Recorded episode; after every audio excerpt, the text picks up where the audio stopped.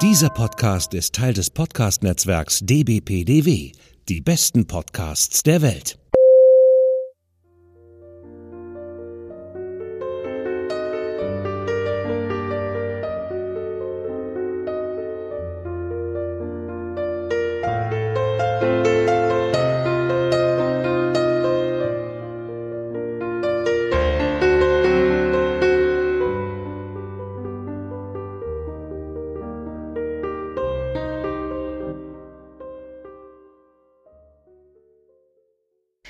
Willkommen zu einer neuen Folge von By Lady zusammen mit Lara.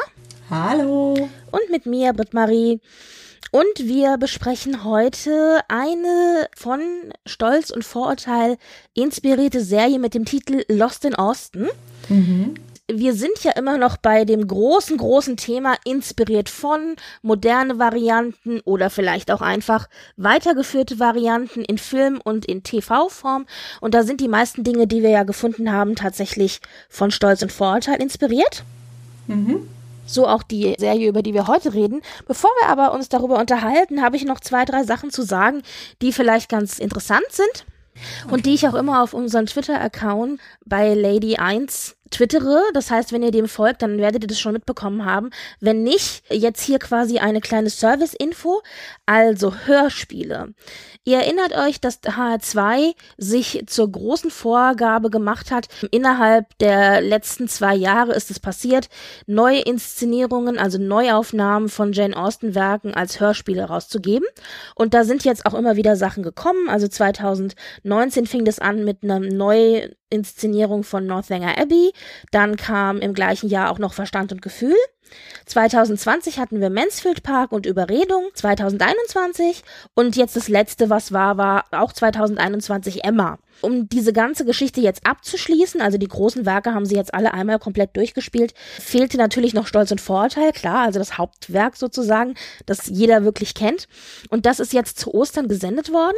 Da konnte man also an den drei aufeinanderfolgenden Feiertagen sich das live anhören oder man hat die Möglichkeit, das immer noch in der Audiothek abzurufen in sechs Folgen, jeweils 45 Minuten eine Stunde. Da packen wir euch die Links in die Show Notes. Das habe ich auch schon, wie gesagt, vertwittert, aber ihr könnt ja nochmal gucken. Entweder bei HR2 direkt auf der Homepage oder aber in der ARD Audiomediathek. Die fassen die verschiedenen öffentlich-rechtlichen Seiten bei sich sozusagen unter einer Seite zusammen. Wer es auch immer noch nicht mitbekommen hat, man kann weiterhin auch neben diesen Hörspielen, da ist halt aktuell nur Stolz und Vorteil abzurufen, die anderen Hörspiele, die gibt es aber nicht, also die gibt es, aber die gibt es nicht umsonst, sondern die muss man sich dann kaufen, wenn man die haben möchte. Die sind dann später, nachdem sie im Radio gesendet wurden, als CDs erschienen. Ich bin mir sicher, die kommen auch immer mal wieder im Radio. Also normalerweise bei öffentlich-rechtlichen ist es so, dass die Sachen so in einem Turnus von ein bis zwei Jahren immer mal wieder kommen. Hauptsächlich an Feiertagen und so senden die das meistens nochmal. Neben den Hörspielen hat man auch die Möglichkeit, tatsächlich das eine oder andere Buch vorgelesen zu bekommen. Das bedeutet, man hat dann ein kein Hörspiel, sondern eine Hörbuchlesung. Und da ist auch immer noch erhältlich, auch schon seit langem und auch immer wieder und auch, glaube ich, schon 17.000 Mal vertwittert, von äh, den Brontes, einmal Sturmhöhe und einmal Jane Eyre und aber auch von unser Jane Austen Stolz und Vorurteil. Das heißt, wer also Stolz und Vorurteil sich nicht als Hörspiel anhören möchte, was natürlich bisschen dynamischer ist, kann sich das auch als normales Hörbuch anhören. Das ist eine Empfehlung vielleicht auch an dich, äh, Lara. Ich weiß es ja nicht. Mhm. Das ist aktuell abrufbar und wird auch noch abrufbar sein. Ganz große äh, Weile, nachdem wir diese Folge rausgepackt haben. Deswegen empfehle ich das jetzt einfach. Ja. Dann läuft aktuell in Großbritannien und in USA die zweite Staffel von Sanditon. Ich glaube, wir müssen mal wieder hier in Deutschland darauf warten, bis sie als DVD rauskommt. Nichtsdestotrotz habe ich tatsächlich die Möglichkeit gehabt, mir die zweite Staffel anzugucken. Und es sind sechs Folgen. Und von Sanditon sind ja aufgrund einer Fankampagne tatsächlich, nachdem das eigentlich nach der ersten Staffel ja gecancelt worden ist, eine Staffel 2 und eine Staffel 3 gemacht worden von jeweils sechs Episoden. Und äh, die Staffel 2, wie gesagt, ist jetzt einmal gesendet worden. Ganz ehrlich, ich fand die Staffel 2 super. Sie hat mir toll gefallen und ich warte inständig auf Staffel 3, die wahrscheinlich aber erst nächstes Jahr kommen wird. Ist sie denn schon gedreht? Bitte? Ist die denn schon gedreht? Ja, ja. Also, soweit ich weiß, ist es back-to-back -back gedreht worden. Ah, aber okay. es kann sein, dass die vielleicht noch in der Nachproduktion sind. Das weiß ich nicht genau. Aber soweit ich weiß, ist es alles back-to-back -back in einem Rutsch gedreht worden. Und es ist PBS beziehungsweise BritBox in Großbritannien. Das heißt, die Briten können es auch nicht irgendwo auf einem ihrer normalen Kabelkanäle oder BBC oder so sehen, sondern da ist es BritBox. Das ist sozusagen so eine Art extra Streaming-Service, den sie sich dann holen müssen.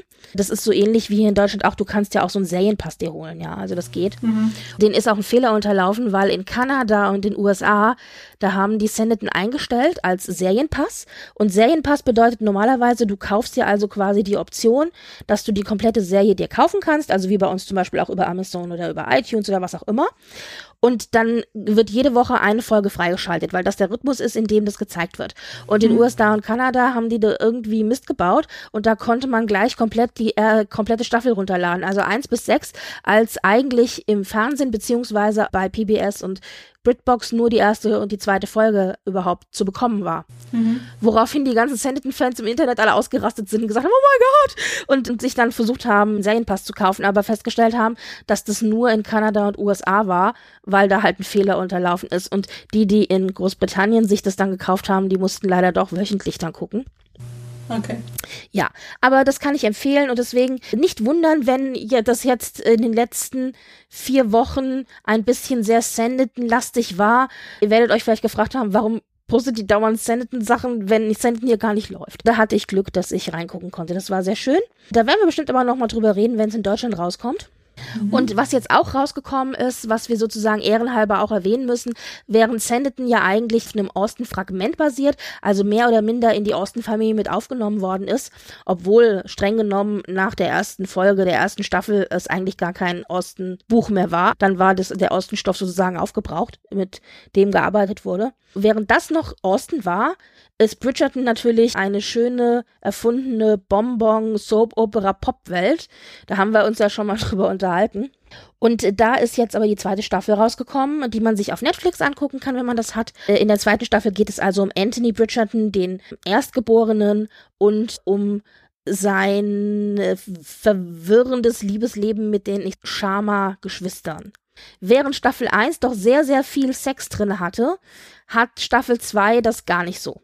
In Staffel 2 ist es eher sehr, ich finde, sehr erotisch aufgeladen. Das schon. Aber du hast nicht diesen Full-on-Sex, den wir in Staffel 1 hatten. Das war ja schon sehr, ja. Ja. Ja. ja. und es war so witzig. Eigentlich darf ich es nicht erzählen, aber mein Vater hört diesen Podcast nicht, deswegen kann ich es erzählen. Ich war zu Ostern ja zu Hause, Familienessen, und mein Vater so, sag mal, was denn das auf Netflix? Ich habe gelesen, da gibt's irgend so eine Pornoserie. Und ich so, eine Pornoserie? Mein Bruder und ich haben uns angeguckt. Ich so, paar anders, weißt du was über eine Pornoserie? Mein Bruder so, nee, keine Ahnung. Aber Netflix zeigt doch keine Pornos, also das kann ich mir nicht vorstellen. Und ich so, was hast du da gelesen? Und mein Vater so, ja, er hätte eine Zeitung gelesen, da hätte was gestanden, von wegen Netflix hätte jetzt irgendeine Serie ins Programm genommen und das wäre ja irgendwie quasi sehr pornös. Und ich so, wo hast du das gelesen? Und dann nannte er mir das und ich googelte dann nach und guckte und dann stand da irgendwie drinne, Bridgerton, Staffel 2, die neun heißesten Sexszenen in Staffel 2. Und irgendwie hat mein Vater das mit, direkt mit Porno in Verbindung gebracht. Ich weiß auch nicht weshalb. Und mein Bruder und ich, wir haben uns angeguckt und wir haben sehr gelacht. Und ich zu meinem Bruder, er meinte Bridgerton. Und mein Bruder so, ach so, ja, okay. Ich glaube, mein Bruder hat zumindest Staffel 1 gesehen. Also wir mussten sehr lachen. So kann man also offensichtlich Bridgerton auch beschreiben, wobei Staffel 2 das ja natürlich überhaupt nicht ist. Ja, so. Ja. Hast du Staffel 2 gesehen? Äh, drei Viertel vielleicht so. Und dann hat es mir tatsächlich, mich hat es nicht mehr so interessiert, aber es ist mir auch aufgefallen, dass eigentlich der Sex fällt komplett. Ne? Also, Na, es war halt alles sehr erotisch aufgeladen. Ja. Ich fand, ja. während Staffel 1 ja also eigentlich darum ging, dass das Paar relativ früh zusammen war und sich daraufhin eben der Sex entwickeln konnte, mehr oder minder, also diese ganze Beziehung, hast du in zwei halt eigentlich ein Paar, das erst zusammenfinden muss. Da ist die Timeline halt eine ganz andere, die erzählt wird. Und dadurch hast du halt auch nicht so viel Sex, weil ich meine, die sind ja die ganze Zeit eben nicht zusammen. Ja gut, ich meine, sie hatten auch zuvor mehr Sexszenen, hatte ich das Gefühl. Ja. Und ich meine, die Nebencharaktere haben, ja gut, ich meine, das haben sie jetzt auch, aber ja, es ist mir schon irgendwie aufgefallen, aber ich weiß nicht, irgendwie, ich bin jetzt auch nicht so der große Bridgerton-Fan. Also ja, natürlich wollte ich dann auch gucken, weil, oh ja, Curiosity Kills the Cat, ja. Letztendlich, als ich dann so drin war, nach ein paar Folgen, dachte ich dann irgendwie so, hm, dachte, okay, jetzt ich erstmal eine Pause und seither hat es mich nicht mehr wirklich zurückgelockt, so sehr, dass mir Netflix sogar geschrieben hat, oh, möchtest du gerne weitergucken? Ich so, nicht wirklich, nee, also ich, es war wieder zwischendurch die am meistgeschaute Serie auf Netflix. Also das hat es Ja. wieder geschafft. Da hat ja auch keiner mit gerechnet. Alle haben ja irgendwie gerufen, ja, äh, zweite Staffel, schafft es nicht und so, bla bla, wird niemals wie die erste. Aber siehst du, die Leute schauen sich ja trotzdem an. Also klar, klar, der Hype ist da, aber ähm, es war jetzt nie meine Lieblings-Period-Drama-Serie. Ja, also ja, ich hab das ist halt sowieso natürlich- so es ist nicht. Zeit. Hand aufs Herz. Viele sagen, das ist gut, andere sagen, es ist schlecht. Wir gehören mehr so zu, wir amüsieren uns, aber wir bevorzugen doch ein bisschen mehr Osten. Ja, also ich, ich, ich würde mir tatsächlich eher Sentinel nochmal angucken, wo du so gesagt Ja, wobei hast, ich muss dir ehrlich sagen, also die zweite Staffel von Sanditon hat mir tatsächlich sehr viel besser gefallen als die erste. Äh. Psst, ich habe es nicht laut gesagt, aber Sanditon 2 klaut ganz stark bei Stolz und Vorurteil und Sense and Sensibility. Ja gut, solange sie nicht bei Bridgerton klauen, ist ja alles okay. Das Ich ist so lustig, sagen. weil du gucktest dir so Sanditon 2 an und, es, und ein bisschen auch bei Jane Eyre, ehrlich gesagt. Aber ich guckte mir so Sanditon an und dachte so, ja, das ist im Grunde, das ist der und das ist der und das ist der. Wenn wir Sanditon besprechen, werden wir unsere Freude haben mit den Vergleichen, wer wie welcher Charakter ist. Aber ich meine, ganz ehrlich, klau bei den Besten, dann kannst du nicht viel verkehrt machen. Ich wollte gerade sagen, also die trauen halt darauf, dass sie äh, von einem bekannten Konzept runterklauen, wie es auch Ja, machen, und ganz ehrlich, es also sind ja sowieso Austin-Fans, die gucken. Das Ja. heißt, die mögen ja sowieso ihre Standardhelden. ja. Und ja, ich habe es jetzt auch nicht laut gesagt, ein zweites Psst, aber auch Jane Austen hat immer wieder die gleichen Typen von Helden gehabt, ja. Also ich meine, es ist ja nicht so, Yes. als hätte sie nicht bei sich selbst geklaut. Das, das haben wir dann so ja sogar gemerkt, dass sie teilweise Namen ähm, Eben. gleichzeitig benutzt haben. Ne? Deswegen sind wir den. Sanditon-Machern auch nicht wirklich böse. Obwohl ich sagen muss, mir das ja mittlerweile auch passiert, dass ich plötzlich da stand und merkte, shit, ich glaube, diesen Namen hatte ich schon mal. Ich so dachte, nein, nein. Es wird Zeit für der Charakterdatenbank. ich muss Abgleiche machen. Äh, ja, also es passiert schneller, als man denkt. Hier können wir gerade noch erwähnen, dass es tatsächlich aufgrund des großen Erfolges eine Bridgerton Spin-off-Serie geben wird von Netflix und zwar nur über Queen Charlotte, beziehungsweise und im Zuge dessen über die älteren Damen, die da ja auch in der Serie präsentiert werden, nämlich Lady Danbury und Violet Bridgerton. Ah. Aber eigentlich geht es um Queen Charlotte. Okay. Und ich glaube, dass die richtig gut werden kann, weil Queen Charlotte und Lady Danb Danbury sind die beiden Figuren, die mir unheimlich viel Spaß machen, weil die so spitzzüngig sind. Und es geht halt um eine junge Queen Charlotte, aber auch die, glaube ich, kann schon recht spitzzüngig sein. Die Alten werden sozusagen in den Vordergrund geschoben. Also ich glaube, das wird ganz lustig. Da haben die schon einen Table Read gemacht. Es muss also schon erste Bücher geben. Das es war ganz interessant, dass es wirklich so aus dem Boden gestampft worden ist aufgrund der Popularität. Und es war eigentlich ursprünglich nicht geplant. Das heißt, du siehst, da kann man, äh, also bei, wenn Geld und Erfolg da ist, kann man die Dinge wohl schnell bewegen. Was ich übrigens auch noch gesehen habe, aber nur die erste Folge und irgendwann werde ich euch das mal screencappen und einstellen, ist die erste Folge von The Courtship. Das war diese, diese Geschichte so ähnlich wie The Bachelor, nur mit Oh Regency-Klamotten Gott. Stimmt, Genau. du gesagt habe, ja. wo ich die Trailer verlinkt hatte. Und oh mein Gott, in dem Fall ist es nicht so, du kriegst eine Rose. Nein, in dem Fall ist es, du kriegst eine Tanzkarte. und also es ist wirklich, es ist wirklich schlimm. Es ist großartig und es ist auch wirklich richtig cringy schlimm. Ist es total trashig oder wie? Ich finde ja dieses ganze Format Bachelor-mäßig, das spricht, in dem Fall hast du eine Frau und die darf sich halt den geeigneten Beau aussuchen, den geeigneten Mann an ihrer Seite und ihre Familie ist auch dabei, weil bei Regency-Zeiten war die Familie dabei. Also die ist da quasi immer anwesend, die Mama, der Papa und die Schwester und die beste Freundin und halt sie. Und, und es ist aber natürlich trotzdem ganz klassisch Bachelor. Das heißt, da werden Intrigen gesponnen, da wird auf Dates gegangen, da wird auch geküsst. Gleich in der ersten Folge wird auch geküsst. Ich meine, es ist natürlich auch alles nicht wirklich zeitgemäß. Das Zeitgemäße ist, dass sie in schönen alten Gebäuden rumrennen, in total tollen Klamotten.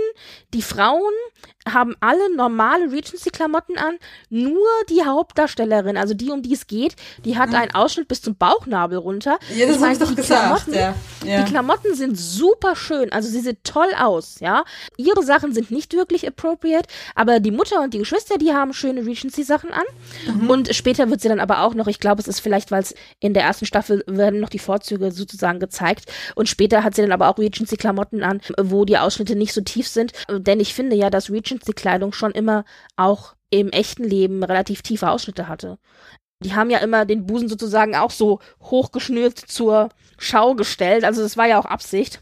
Ja, also es- war ja abhängig von Tageszeit, ne? Also ja, wenn man hat ja immer so ein, so ein, so ein, äh, wie heißt es, so ein Chasuble oder wie, also so ein Tuch drüber Ja. getragen. Ja, ja, tagsüber hat man so ein Tuch, genau. so Tuch, so dieses Ding da, ne, was da, ne, auf Schulterblätter, ne, so am Schlüsselbein entlang war. Ja, das haben sie ja tagsüber gehabt und erst wenn sie wirklich auf Bälle waren, war es ja wirklich. Aber ich finde, auch die echte Mode war schon hm. sehr freizügig. Also man hätte gar nicht so viel freizügiger eigentlich sein müssen. Man hätte nur im Grunde der Regency-Mode folgen müssen, ich aber egal. Sagen, ja. Wird halt alles so ein bisschen in Regency, so ähnlich so in Regency-Schokolade gedippt und ein paar Streusel drüber, ja. Das heißt also, oh die haben die Regency-Klamotten an. Ich meine, die Jungs sehen halt schon nett aus mit Krawatte und, und, äh, und äh, also so, yeah. ja. Also es ist schon so. Und die Dates sind dann halt so typische Dates. Wir gehen spazieren, wir machen eine Kutschfahrt, wir tanzen zusammen im, im, im Ballroom und so. Das ist im Grunde ist es The Bachelor, aber eben im Regency-Ambiente. Ist schon schön, das kann ich auch nachvollziehen. Ist schon mhm. geil, wenn man durch so Pemberley durchläuft, ja, und dann in so ein Ballroom reinkommt und die Kerzen brennen und da stehen irgendwie 15 Männer in Regency-Klamotten und äh, oh du Gott, darfst dir dann, du musst den, den tanzen. Die Tänze waren ein bisschen awkward, wirklich, also ein bisschen unangenehm, weil die konnten irgendwie alle nicht wirklich tanzen und haben dann einen auf Regency-Tanz gemacht. Sie musste sich fünf Leute aussuchen.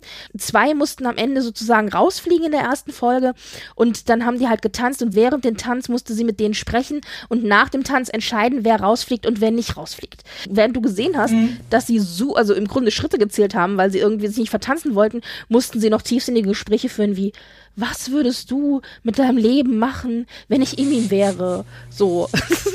und ich so, ja, ist gut, Jungs und Mädels. Aber es war sehr kurzweilig. Nach welchen Kriterien hat sie denn rausgeschmissen? Ich weiß gar nicht mehr so genau. Also in dieser ersten Folge hat sie halt irgendwelche vermeintlich tiefsinnigen Fragen gestellt, von wegen, was denn seine Ambition im Leben sei oder, mhm. oder wie er sich eine ideale Beziehung vorstellen würde. Also je nachdem, was ihn halt, was sie halt an dem, äh, an der Person nicht so nicht äh, gestört hat. Es war auch eine Person dabei, die wirkte so ein bisschen so flapsig, Larifari, ich nehme alles auf die leichte Schulter.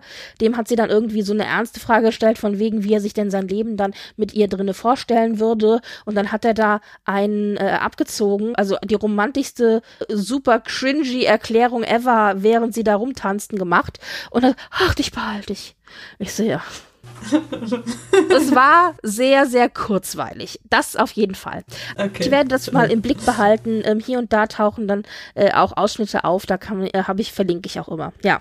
Okay. Das läuft gerade. Da gibt es auch, glaube ich, noch keinen Gewinner, soweit ich weiß. Es ist aktuell noch am Senden. Mhm. Und eine weitere Sache, auf die wir im Grunde alle gemeinsam warten. Das ganze Austin-Fandom wartet darauf, endlich einen Trailer zu sehen oder einen ersten Teaser zumindest von der Persuasion-Verfilmung von Netflix mhm. mit Dakota Jones. Denn die Verfilmung ist ja für 2022 angekündigt. Mhm. Das heißt, äh, ich vermute persönlich, es wird wahrscheinlich im Herbst kommen. Aber es sind jetzt immer wieder Bilder aufgetaucht. Die sind also in Bath, haben die schon gedreht oder sind immer noch am Drehen. Die sind da mittendrin wenn sie nicht sogar schon fast fertig sind. Wir warten im Grunde alle auf die ersten Trailer. Ich dachte, sie sind schon in Post-Production. Das kann sein, dass sie vielleicht auch schon fertig sind und in Post-Production sind. Ich, das habe ich nicht, habe ich versucht zu ergoogeln, das habe ich jetzt nicht gefunden, aber das kann sein. Nichtsdestotrotz, es heißt ja, wie gesagt, 2022 und ja, wir warten alle drauf.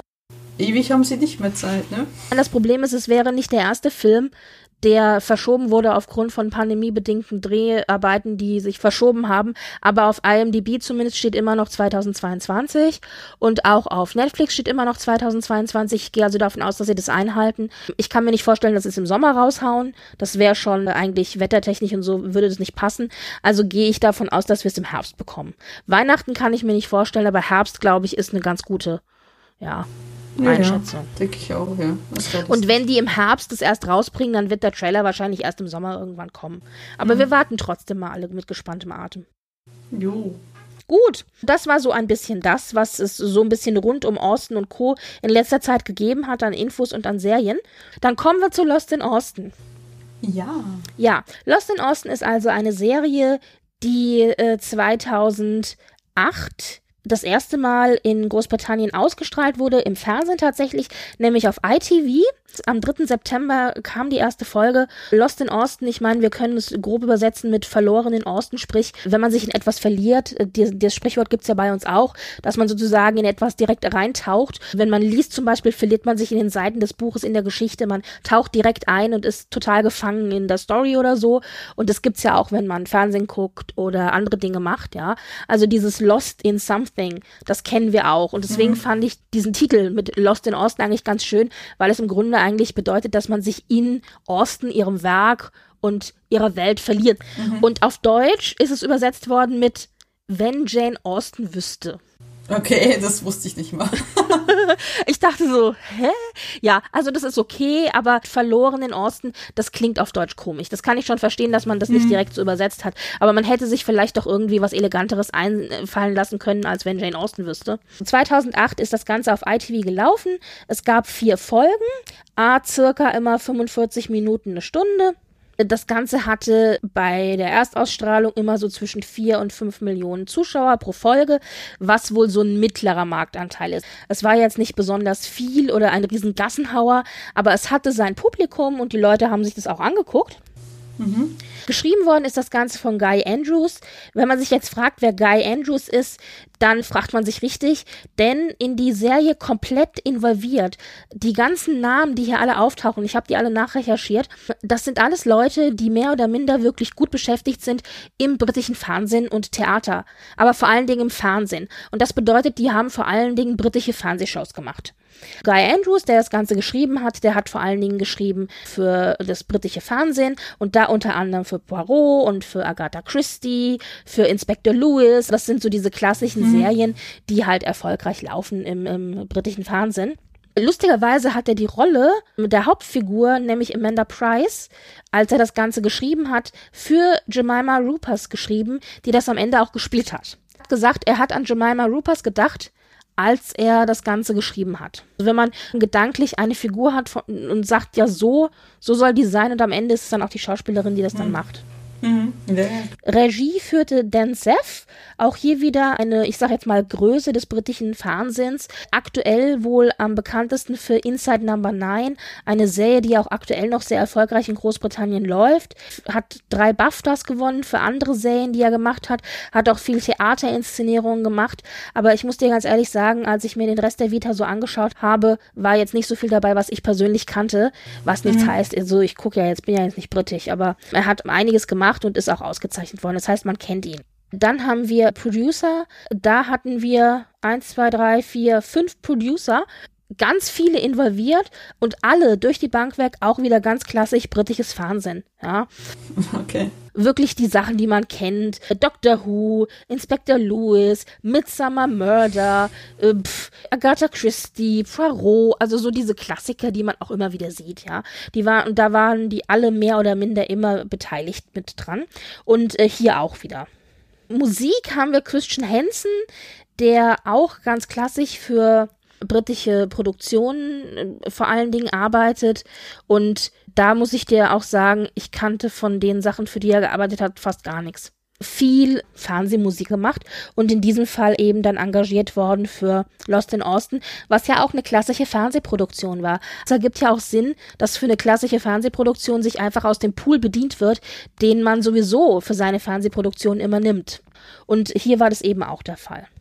Ich hatte gesagt, dass das Ganze ein, also im Mittelfeld lag, was Zuschauerratings angeht. War im guter Mittelbereich, aber bei den Kritikern und bei den Fans war es eigentlich ein guter Erfolg. Es hatte keine Stolz- und Vorurteil-Level von Erfolg. Da musste er erstmal hinkommen. Es gibt trotzdem immer noch genug Austin-begeisterte Fans in Großbritannien, die sich sowas gerne anschauen. Und in diesem Fall war das auch so. ITV war zufrieden am Ende. Sie haben einen kleinen Anstieg gehabt in den Zuschauerzahlen, was ähm, die äh, so junge Leute angeht zwischen 20 und 35 oder so. Mhm. Also das ist genauso die Gruppe, die die abrufen wollten. Und das hat gut geklappt. Und deswegen ist es da auch ganz gut rausgekommen.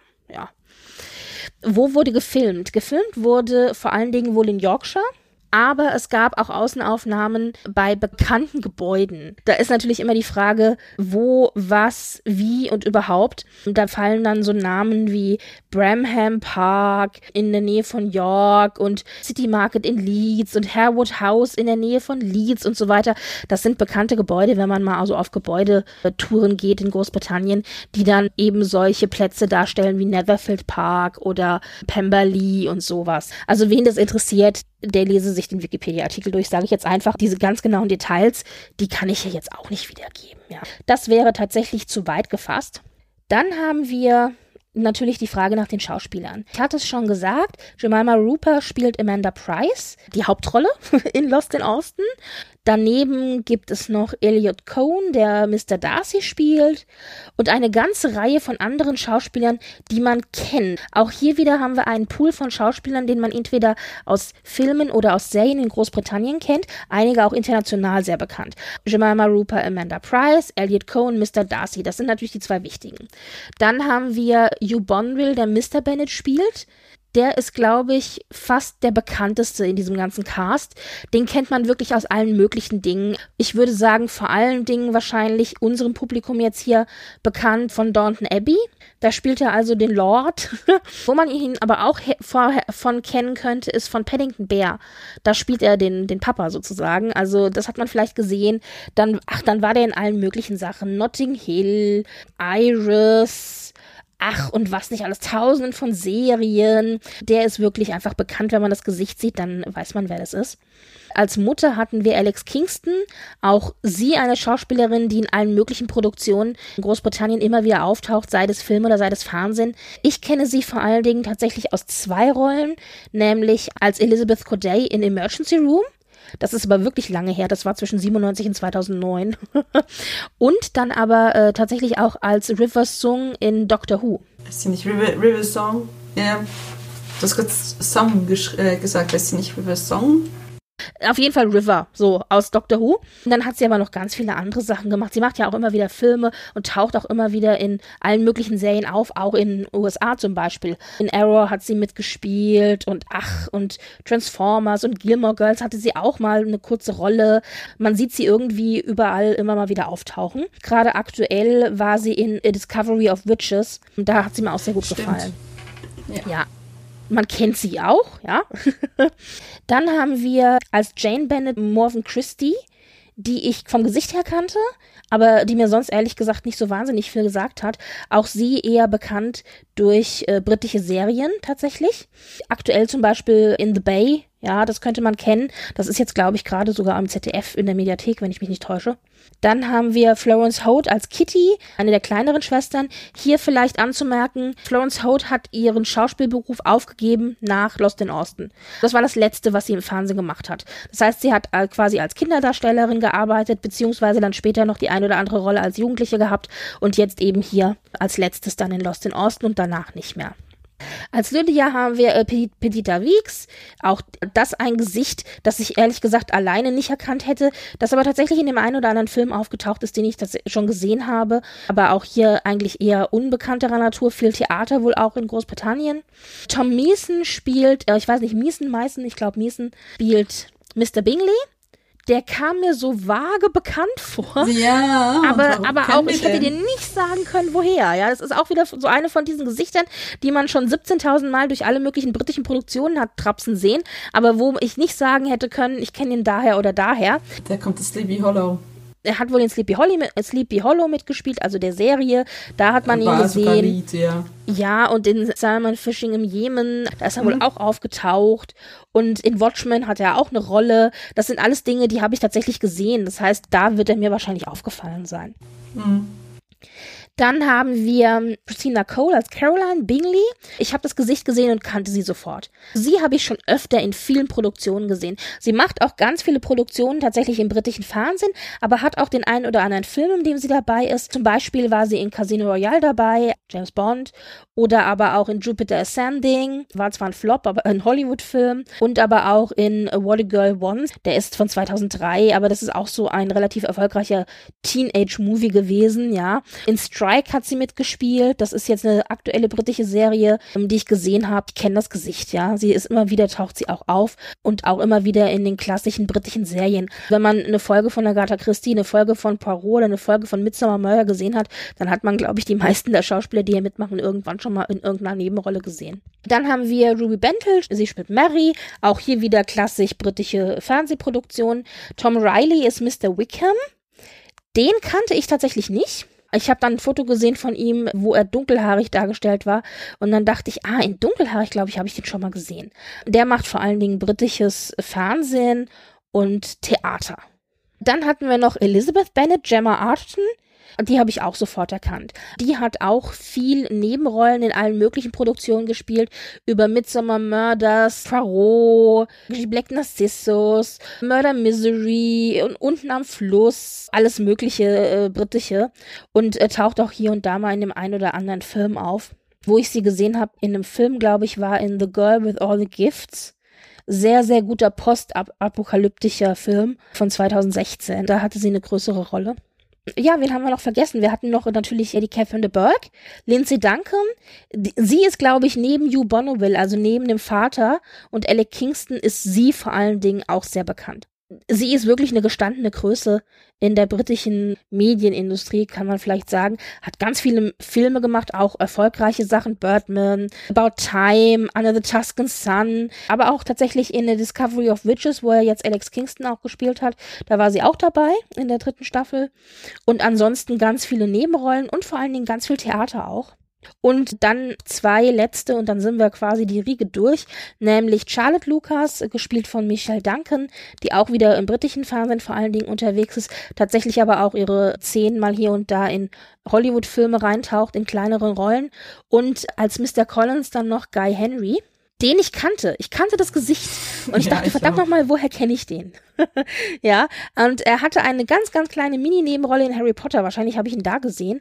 Und ansonsten war er aber tatsächlich auch in wirklich ganz kleinen Rollen in Star Wars Rogue One und in W, w wie Vendetta. Da wäre wär der mir wahrscheinlich auch aufgefallen sein. Aber hat auch viel britisches Fernsehen gemacht. Also sowas wie Holby City oder Casualty oder so. Also es kann sein, dass er da vielleicht mal aufgetaucht ist. Und ich dachte, ach guck, ja, vielleicht, vielleicht da so. Er hat ein perfektes Gesicht. Ja, passt total. Auch die ja. ganze, das ist ja auch ein sehr, sehr dünner Typ. So, ich will nicht sagen dürr, aber sehr dünner Typ. Und dann wird er noch in so einen schwarzen Anzug reingesteckt. Der war schon sehr, sehr ideal für Mr. Collins. Das stimmt schon, ja. Vielleicht so rausstechen in diesem Cast. Es sticht Jemima Roper raus, die vor allen Dingen eben durch Nebenrollen, aber auch durch Midsommar Murder äh, bekannt äh, war damals. Und Wir haben Hugh Bonneville und Alex Freunde Kingston. mitgemacht hat. Bitte? Magst du dich noch an die Fünf-Freunde-Version ähm, erinnern aus den Nee, 90ern? das hat sie auch gemacht. Ich weiß, aber da erinnere ich mich nicht dran. Also ich habe das äh, erst letztens realisiert, weil ich die DVD in der Hand hatte und dachte, das, das Gesicht kommt mir bekannt vor. Wer ist das? Jemima Rupa. Ach man, das ist das war Aber George. ganz jung natürlich. Das war ja, eine ja, der ersten Sachen, die sie erfolgreich gemacht hat. Ja, ja. ja genau. Wenn, wenn man ihre Vita so durchgeht und ihre Filmografie oder Seriengrafie quasi Inspector Barnaby, As If, Agatha Christie, Poirot, Synchronicity, Lost in Austin, Doctor Who. Diese ganzen Klassiker, die man halt im britischen Fernsehen so sieht. Ich meine, Fünf Freunde, klar. Death in Paradise, Trauma, Gerichtsmedizinerin Dr. Leo Dalton klingt sehr nach einem britischen Film. Father Brown, also so diese ganzen Sachen, ja, die man so hat. Mhm. Also Flowers in the Attic war auch ja jetzt hier Miniserie. Hat man schon alles irgendwie mal gehört und gesehen, ja. Was aber ganz nett ist, weil wir uns ja vorhin über Namen unterhalten haben, apropos Schauspieler. Jemima Rooper ist die Schauspielerin von Amanda Price. Mhm. Amanda Price heißt sie, weil sie benannt worden ist nach Funny Price von Mansfield Park. Das heißt, das war Absicht, dass die Figur so benannt wurde, weil wir ja gesagt haben, apropos, man leiht sich immer Namen aus. In diesem Fall war das auch so. Also das war sozusagen eine, eine Hommage an Funny Price aus Mansfield Park, wobei die Figuren natürlich sehr unterschiedlich sind. Was kein Kompliment ist, weil vom Charakter her äh, gleichen sich jetzt Funny Price und Amanda Price nicht im wenigsten. Hier kann man vielleicht noch ergänzend sagen zu den Schauspielern. Elliot Cohen, der Mr. Darcy spielt, hat die Rolle bekommen aufgrund seiner äh, Leistung in Henry V., dem äh, Shakespeare-Stück. Da ist er gesehen worden und dann hieß es, ah, der wäre perfekt für Mr. Darcy und ist dann verpflichtet worden.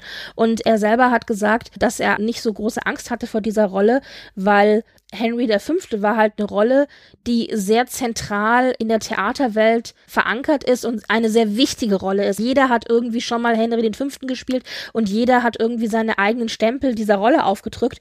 Und so ähnlich hat er gesagt, ist es mit Mr. Darcy. Mr. Darcy hat eine ähnlich ikonografische Stellung innerhalb des Theaterkennens, innerhalb des Literaturkennens wie mhm. Henry V. Und deswegen hat er da keine Angst vor gehabt. Er meinte, wenn er die Henry die fünfte Rolle getackelt hat, dann wird er auch Mr. Darcy hinkriegen. Ah, gesundes Selbstbewusstsein. Ja, was er aber auch noch wohl sehr toll fand, war, dass er einen etablierten Charakter, also einen Charakter, den man kennt, von dem man weiß, wie er sich eigentlich verhält, mhm. in neue Situationen schmeißen kann und gucken kann, wie er da reagiert. Mhm. Das war etwas, was ihn sehr gereizt hat, wohl an dieser Rollengestaltung jetzt für Lost in Austin. Mhm. Und auch Jemima Rupa hat gesagt, sie findet es toll, dass ihr eine alternative Austin-Welt gezeigt bekommen, die durch die Zeitreise so einen Twist kriegt. Das war das, was die Schauspieler wohl in erster Linie gereizt hat, dass es Austin war, aber Austin mit einem Twist. Nicht das alte, müde Gan Austin, das man halt so kennt. Jo. Die ganzen Schauspieler sind alle im britischen Fernsehen gut unterwegs gewesen, was bedeutet, dass auch ganz viele der Schauspieler ähm, miteinander schon in Serien gespielt haben. Zum Beispiel hat Christina Cole, die Miss Bingley spielt, und Jemina Rupert, die haben zusammen schon vorher in einer Serie gespielt namens Hex. Äh, so wie ich das rauslesen konnte, war das eine britische Variante von Sabrina. Weißt du, diese Hexenserie okay. sozusagen. Ja, und da haben die nämlich auch irgendwie junge Hexen gespielt, die übrigens ein Pärchen waren. Ganz lustig. Und hier war es ja auch so, in Lost in Austin, die waren zwar kein Pärchen, aber Miss Bingley hat ja sozusagen Amanda Price Avancen gemacht. Hier spiegelt sich das so ein bisschen. Das war ganz, ganz witziger äh, Fun Fact. Äh, Jemima Roper hat zum Beispiel dann aber auch mit, mit Tom, Tom Meisen, also der Mr. Bingley gespielt hat, auch zusammengespielt im, äh, in ITV, in This Girl, was wohl eine Agatha Christie-Adoption war. Das, und Alex Kingston hat auch schon mit den einen oder anderen zusammengespielt. Da waren schon Bekanntheiten vorher da, die man dann vielleicht auch ein bisschen auf dem Bildschirm gesehen hat bei Lost in Austin, weil die Leute sich halt schon ein bisschen kannten, ja. Mhm. Möchtest du mal versuchen, in kurz zusammenzufassen, worum es denn in Lost in Austin geht? Okay, also in drei Sätzen kriege ich hin. Ähm, also Lizzie Bennett findet Zugang zur heutigen Welt, die Welt von 2008 in dem Fall, ne, wo es ausgestrahlt wurde, was die Wohnung ist von Amanda Price, die eine frustrierter Jane Austen-Fan ist und sie tauschen dann Rollen. Lizzie ist in der Gegenwart und Amanda ist dann in der Welt von Stolz und Vorurteil und merkt dann plötzlich, oh, ich muss aber eigentlich den Roman retten. Das heißt, es muss alles so abgehen, wie es im Roman ist. Und da versucht sie sich dann äh, zu engagieren und macht eigentlich mehr kaputt, als dass sie retten kann. Und das ist eigentlich so die ganze Geschichte, wie es hin und her geht und dass sie dann auch Lizzie irgendwann mal zurückholen muss und gleichzeitig aber auch ihren Twist und äh, Auseinandersetzungen mit Mr. Tarsi und Konsorten hat. Ja, ja, wunderbar, genau. Ja. Ich weiß nicht, ob das jetzt eine böse Formulierung ist, aber ich habe mir das so angeguckt, Hand aufs Herz, Lost in Austin ist eigentlich nichts anderes als eine Fanfiction, die verfilmt wurde. Und, ja. und Amanda Rooper, beziehungsweise die Figur Amanda Price, ist nichts anderes als eine klassische Mary Sue. Ja, jetzt ist die Frage. Das ist ein bisschen äh, ein Reader-Insert letztendlich. Ne? Ja, genau. Also die Frage ist, was ist eine Mary Sue, wenn ihr den Begriff nicht kennt? Der wurde ursprünglich etabliert äh, im Star Trek-Fandom tatsächlich. Also es gibt verschiedene Arten von Mary Sue, aber die klassische Mary Sue ist eine idealisierte Darstellung einer Figur, die ein klassischer Self-Insert ist. Das heißt, man setzt sich selbst in die Geschichte ein mhm. und idealisiert sich. Also die Mary Sue, die ist immer, die ist perfekt. Die hat, die, die hat, meistens hat die irgendeine Sache, die besonders ist, besondere Augenfarbe, besondere Haare, irgendwas Besonderes. Äh. Und dann wird die eben in die Geschichte reingeschmissen und alle verlieben sich sofort in diese eine Mary Sue. Die ist so großartig, dass sich mal alle Haupthelden sofort in sie verlieben. Und, äh, und die kann auch nichts falsch machen und die rettet dann quasi die Welt. Aber dadurch, dass sie da ist, kann es halt passieren, dass, an, dass andere Dinge eben auch schief gehen. Und eine Mary Sue ist in der Regel idealisiert. Und das ist der Punkt, Punkt, wo es hier ein bisschen abweicht. Klar, ich finde schon, dass Amanda Price eine klassische Mary Sue ist. Du hast einen Self-Insert, du hast eben die mhm. Figur, das, das eigene Ich sozusagen, das selbst in die Geschichte reingeht. Also das hast du hier. Und die eben dann aufgrund ihres Daseins Dinge verändert, wie die dann anders sind als das, was man kennt. Du hast aber auch alle Figuren, die sich irgendwie ein bisschen in sie verlieben. Mr. Bingley will was von ihr Miss Bingley will was von ihr, Mr. Darcy will was von ihr, Wickham wissen wir nie, aber wir vermuten immer, die will was von ihr und so. Aber, aber liegt es nicht eher daran, dass die Männer sie so attraktiv finden, weil sie halt von der Masse aus absticht? Das ja, natürlich, das kann man natürlich diskutieren, warum, wieso, weshalb. Aber das ist ja auch ganz klassisch Mary Sue. Mary Sue hat ja, irgendwas klar. Besonderes, was sie anziehend macht für eben die Leute um sie drumherum. Und das ist in diesem Fall ja auch der Fall. Sie ist aber nicht so extrem idealisiert. Sie mhm. hat idealisierte Züge, finde ich schon, aber sie hat auch ganz klar ihre Fehler. Da weicht es ein bisschen ab. Aber ich glaube, man kann im Grunde schon davon sagen, Lost in Austin ist halt eine Fanfiction mit einer etwas nicht klassischeren Mary Sue. Und das Ganze ist aber gut geschrieben, finde ich. Mhm. Und dadurch, dass die, dass hier natürlich absichtlich auch mit der Erwartungshaltung der Zuschauer gespielt wird. Sie wird also in die Situation gebracht, die wir kennen, die altbekannt sind, die wir 17.000 Mal gelesen haben und die dann aber plötzlich anders ausgehen oder wo sich die Figuren als doch andere mhm. herausstellen als die, die mhm. wir eigentlich so kennen. Dadurch bekommt das eine gewisse Frische und einen gewissen frischen Wind, der da mal durchs alte, angestaubte Austin-Fandom geblasen wird. Und mhm. Das funktioniert halt ganz gut und das macht es aber auch deshalb so frisch und witzig, weil es witzig geschrieben ist. Mhm. Das muss man ja auch erstmal richtig schreiben. Das finde ich hat bei Lost in Austin ganz gut funktioniert. Ja, es ist, es ist sicherlich kein Meisterwerk in dem Sinne. Es ist Nein. komplett was äh, das Rad neu erfindet oder so. Es ist fürs Jane Austen Publikum zugeschnitten. Es ist für die Leute zugeschnitten, die hat sich eher in diesen Readern zu erzählen. Das wird die meisten, auf die meisten zutreffen, die Jane Austen natürlich mögen, weil, ne, Wer will nicht von Mr. Tarsi quasi sich mit Mr. Tarsi verbal prügeln und dann hinterher quasi von ihm die Arme geschlossen werden und abgeknutscht werden? Kommt nicht auf die Version von Mr. Tarsi an, aber ja. Äh, aber das ist doch auch diese eine Szene, wo sie sich mit ihm streitet und der marschiert raus und sie ist stockwütend und denkt, was für ein Arsch und dann so, ich werde heute Nacht von ihm träumen. Verdammt, ja. ich werde von ihm träumen. Ach, ich hoffe, ich träume, dass er erstickt. so. ja, ja, also es ist ganz klar, es ist ganz klar viel Fanservice da. Es ist ganz klar halt einfach auf diese Meta-Ebene von wegen, ne? Wir wissen, dass ihr Johnson Vorurteil mögt oder Period-Drama im Allgemeinen. Und darauf wird es halt angespielt. Es ist solide, das würde auch erklären, warum sie quasi die Leute genommen haben, die sie genommen haben, weil die halt alles solide und etablierte Schauspielerinnen und, und Filmemacher und so weiter sind. Also darüber hinaus, das muss man jetzt nicht unbedingt replizieren. Ne? Also es ist halt jetzt nichts, was äh, in die Bücher eingehen wird. Man hofft natürlich, so viel Publikum damit abzugreifen, wie mhm. geht. Aber im Grunde wird damit natürlich ein klassisches Austin-Publikum angesprochen. Ja. Wir sind alle Amanda Price. Ja, Amanda ja. Price ist das klassische Fangirl. Das sieht man am Anfang. Sie sagt ja auch, sie flüchtet sich in die Welt von Austin. Sie liest irgendwie, keine Ahnung, einmal im Buch, liest einmal im Monat, liest sie das Buch und mhm. kennt es quasi schon auswendig. Sie kann die Dialoge mitsprechen ja. und sie macht sich halt einen schönen Abend ohne Freund und ohne ja. Ausgehen oder so, nur mit sich, einem Glas Wein und dem Buch, schön auf dem Sofa in die Decke gemümmelt und irgendwie alle Austin-Fans konnten es so nachvollziehen, so, ja, weißt du, so, wir sind alle Amanda Price und dadurch sind wir schon mal, sind, ist das Publikum schon mal angesprochen. Man merkt auch, wie, wie, sie, wie sie quasi äh, dargestellt wird. Sie ist sehr frustriert von ihrem Leben, sie ist frustriert von ihrem Freund, der ja überhaupt nicht so ist, wie romantisch ist, ja. Ja, romantisch ist überhaupt, ne? Er macht die ja quasi in der ersten Folge auch vollkommen betrunken mit einer, äh, mit einem Korn, ja, Korn? Konnten? Mit einem was? Na, mit, ja, also, ich, ach so, ich, ich dachte, was meinst du denn? Mit, äh, ja, genau, äh, Ring oder so. Also auf jeden Fall, im Grunde ist es der Deckel von der Bierflasche, ja. Und ihr Kinder machte ihr quasi einen Antrag und sie so nicht dein Ernst, oder? Und das, äh, da können wir uns alle hineinversetzen, weil äh, natürlich ist ja Jane Austen, das wusste ja Jane Austen selbst, ist ja die Werke von Jane Austen sind ja Eskapismus und die sind besser als die Realität.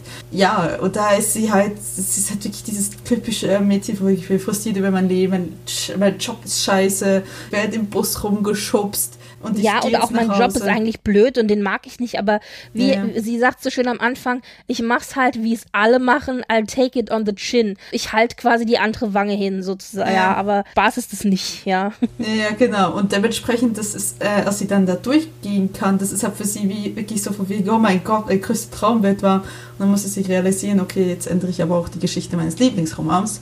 Will ich das tatsächlich so, ne? Und also sie ist halt schon einfach sehr zugänglich. Das ist aber Absicht, das ja, natürlich, auch, natürlich ist es Absicht.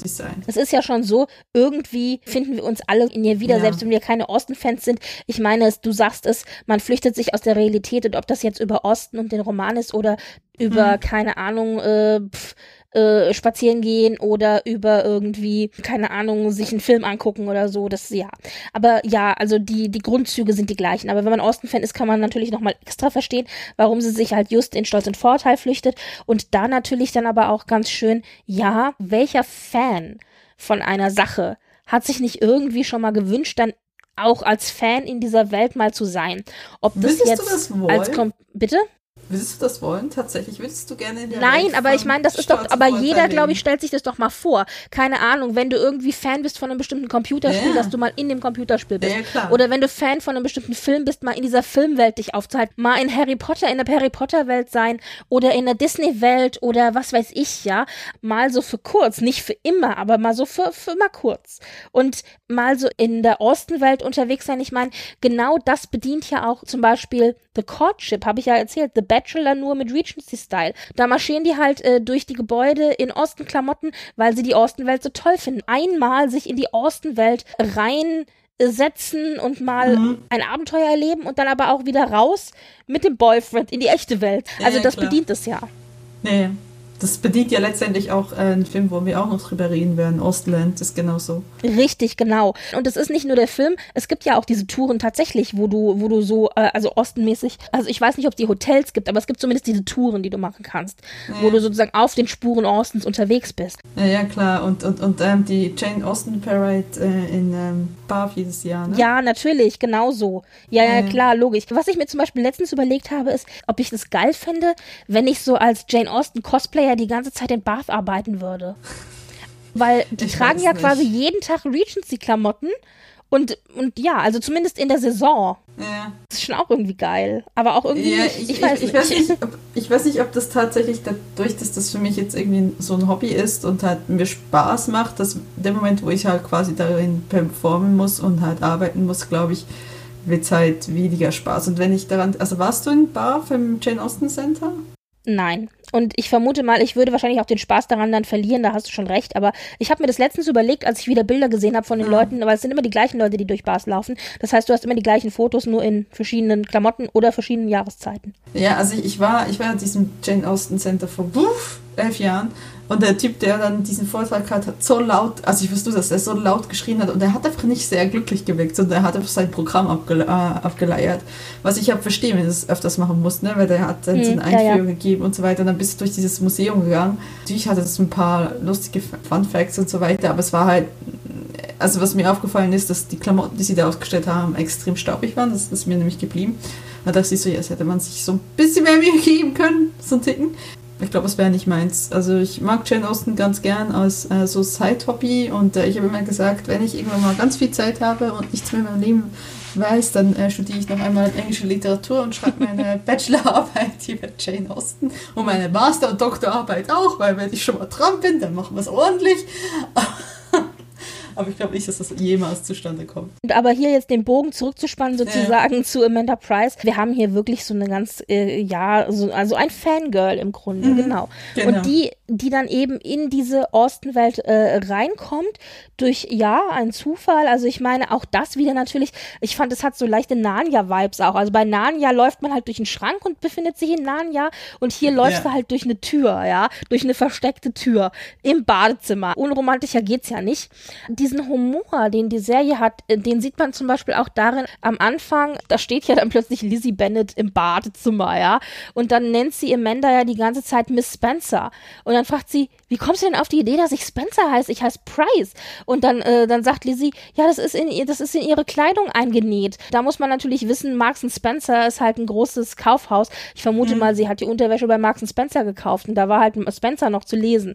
Das ist natürlich schon, äh, schon witzig irgendwie. Diese Art von Humor, die hast du da. Also ich finde, der funktioniert ganz gut. Genau. Vielleicht äh, können wir es ja mal durchgehen, oder? Also äh, Ja, in ja, was für genau. Situation kommt sie, wem begegnet sie und wie, wie sind die anders als das, was wir kennen? Also es, es beginnt halt damit, dass, dass äh, Lizzie quasi in ihren Nachtklamotten da auftaucht, in ihrem Badezimmer steht und dann am Ende erstmal so, hä, ich habe aber irgendwie zu viel getrunken, wie auch immer, was auch immer los Ich war. bild mir so, das ein, äh, genau. Äh, genau, ich bilde mir das ein, so, ne, schließt es dann ab.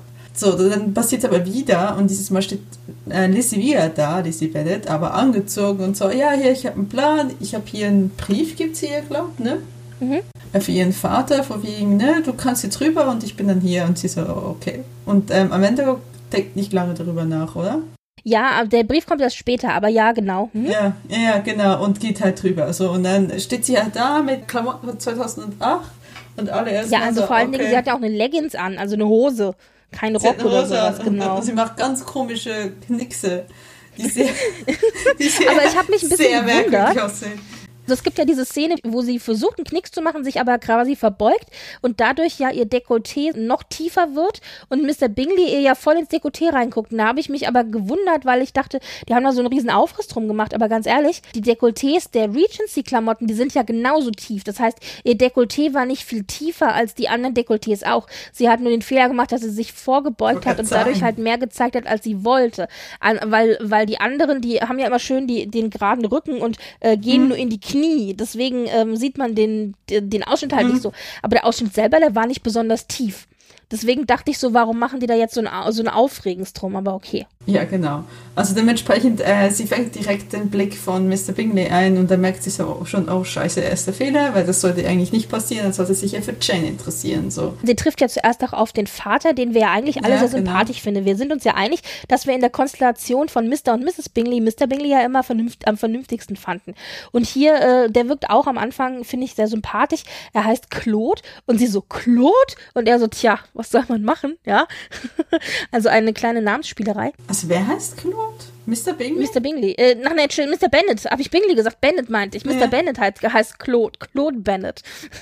Okay. Sie trifft aber zuerst auf Mr. Bennett. Man darf hier nicht hinterfragen. Wenn man hinterfragt, dann ergibt dieses ganze Ding keinen Sinn. Auch Zeitreisemechanismen hier ergeben keinen Sinn. Mal geht die Tür, mal geht sie nicht. Sie wird irgendwie von irgendwelchen komischen Bedürfnissen der Hauptfiguren angetrieben. Also es ergibt alles irgendwie keinen Sinn. Und genauso darf man nicht hinterfragen, warum die Familie nicht hinterfragt, wo denn jetzt plötzlich Lizzie ist und warum dann plötzlich an ihrer Stelle Amanda auftaucht und warum sie auch einfach, einfach so akzeptieren, dass Lizzie beschlossen hat, irgendwie zu verreisen, ohne sich zu verabschieden, ohne irgendwas zu sagen. Trotz des Briefes, das war mir alles sehr suspekt. Und die sagen einfach, ja, ich vertraue dem Ganzen, alles kein Thema, ja. Also ich meine, das ist zu einfach. Aber gut, das hinterfragen Ja. wir jetzt mal nicht. Das hinterfragen wir alles nicht. Das muss so sein. ja. sie ist ja wirklich am Anfang des Buches. Es ist gerade so gewesen, dass Mr. Bennett sich halt bei Mr. Bingley vorgestellt hat, der ja neu in die Nachbarschaft gezogen ist. Die Mutter ist, äh, heult noch rum. Du gehst, unsere, unsere Mädels, die brauchen noch eine Chance und du hast dich nicht vorgestellt und so. Genau da in dieser Szene setzen wir ein. Und da ist es ja aber auch so, dass Mr. Bennett ihr Amanda kurz zusammenfasst, was die Situation im Haus ist und dann ja auch sagt, ja, und ich war dann auch bei Mr. Bingley, ist halt auch nicht der smarteste. Und dann musste ich so lachen, weil Mr. Bingley wird hier ja auch so ein bisschen als doof wirklich dargestellt. Ich fand, in den Büchern war es ja immer so, dass er sich sehr hat beeinflussen lassen durch Darcy, aber er war nicht dumm. Aber hier finde ich, in der, Se in der Serie wird er schon als leicht dumm dargestellt. Es ist sehr leichtgläubig, ne? Aber wenn ich mir überlege, er ist auch eher so ein bisschen als, äh, ja, als Simpleton gemacht in den Filmen und den Ver- Verfilmungen. Er ist doch immer so ein bisschen als, ja, so, ja, lässt sich halt leicht beeindrucken und tut gerne das, was man ihm auch sagt, ne? Also, deswegen passt er ja auch zum sanften Gemüt von Jane letztendlich. Ja, genau. Also letztendlich ja, äh, äh, Mr. Bingley merkt dann so, ne, er interessiert sich dann mehr für Amanda und sie treffen nochmal überein bei einem Ball. Er fragt sie dann quasi, ob er mit ihr tanzen kann und sie lehnt ihn dann ab. Und das kriegt halt Mr. Darcy mit und will halt seinen Freund von der Blamage retten und äh, sagt dann quasi, ja, ich habe sie schon gefragt. So, ne? Und das will ja Mr. Bingley quasi mehr oder weniger nicht glauben, aber er sagt, nee, nee, ich habe sie schon gefragt, der nächste Tanz gehört mir. So, und dann fangen sie an zu tanzen. Er macht sie erstmal schon richtig nieder und sie ist richtig sauer auf ihn, so von ne? Und am Ende des Tanzes ist dann Amanda ist betrunken, sitzt draußen und raucht eine Zigarette. Und er kommt nur hin und so, sagt, glaub, wortwörtlich, you're breathing now, you're breathing fire. Und dann sie so, hä? Und dann küsst er sie komplett betrunken, merkt er aber direkt Nein, so, okay. sie küsst ihn.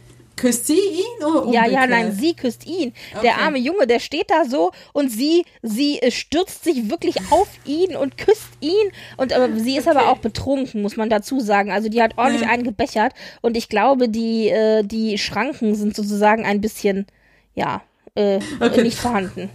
Es ist, es ist eher so ein Kuss von wegen, ja, da sie war scheiße zu mir, jetzt nehme ich den Messbesten. Ja, und aber in dem Moment, also ich glaube, es ist aber auch so, erstens das und dann ist es aber auch so ein bisschen so, und ich guck mal, dass wenn ich jetzt sozusagen den Prinz küche, den, den Frosch küche, den Frosch, den Prinz küsse, ob da nicht alles sich in Luft auflöst. Ich glaube, sie glaubt irgendwie nicht so richtig dran, dass sie sich da äh, irgendwie nicht in der Fantasie befindet. Und ihr tut es ja auch sofort leid. Also sie sagt sofort, oh mein Gott, es tut mir so leid, ich habe einen Fehler gemacht und so, ja, und auch am nächsten Tag dann. Aber was ich hier so niedlich finde, ist, man merkt schon, dass wir uns in der Regency Area befinden, weil Mr. Bingley ist, glaube ich, auch noch Jungfrau. Der reagiert zumindest so total verschüchtert. Der ist völlig überfordert von diesem Kuss und läuft auch rot an und so. Also der ist, der ist so niedlich in dem Moment, völlig überfordert.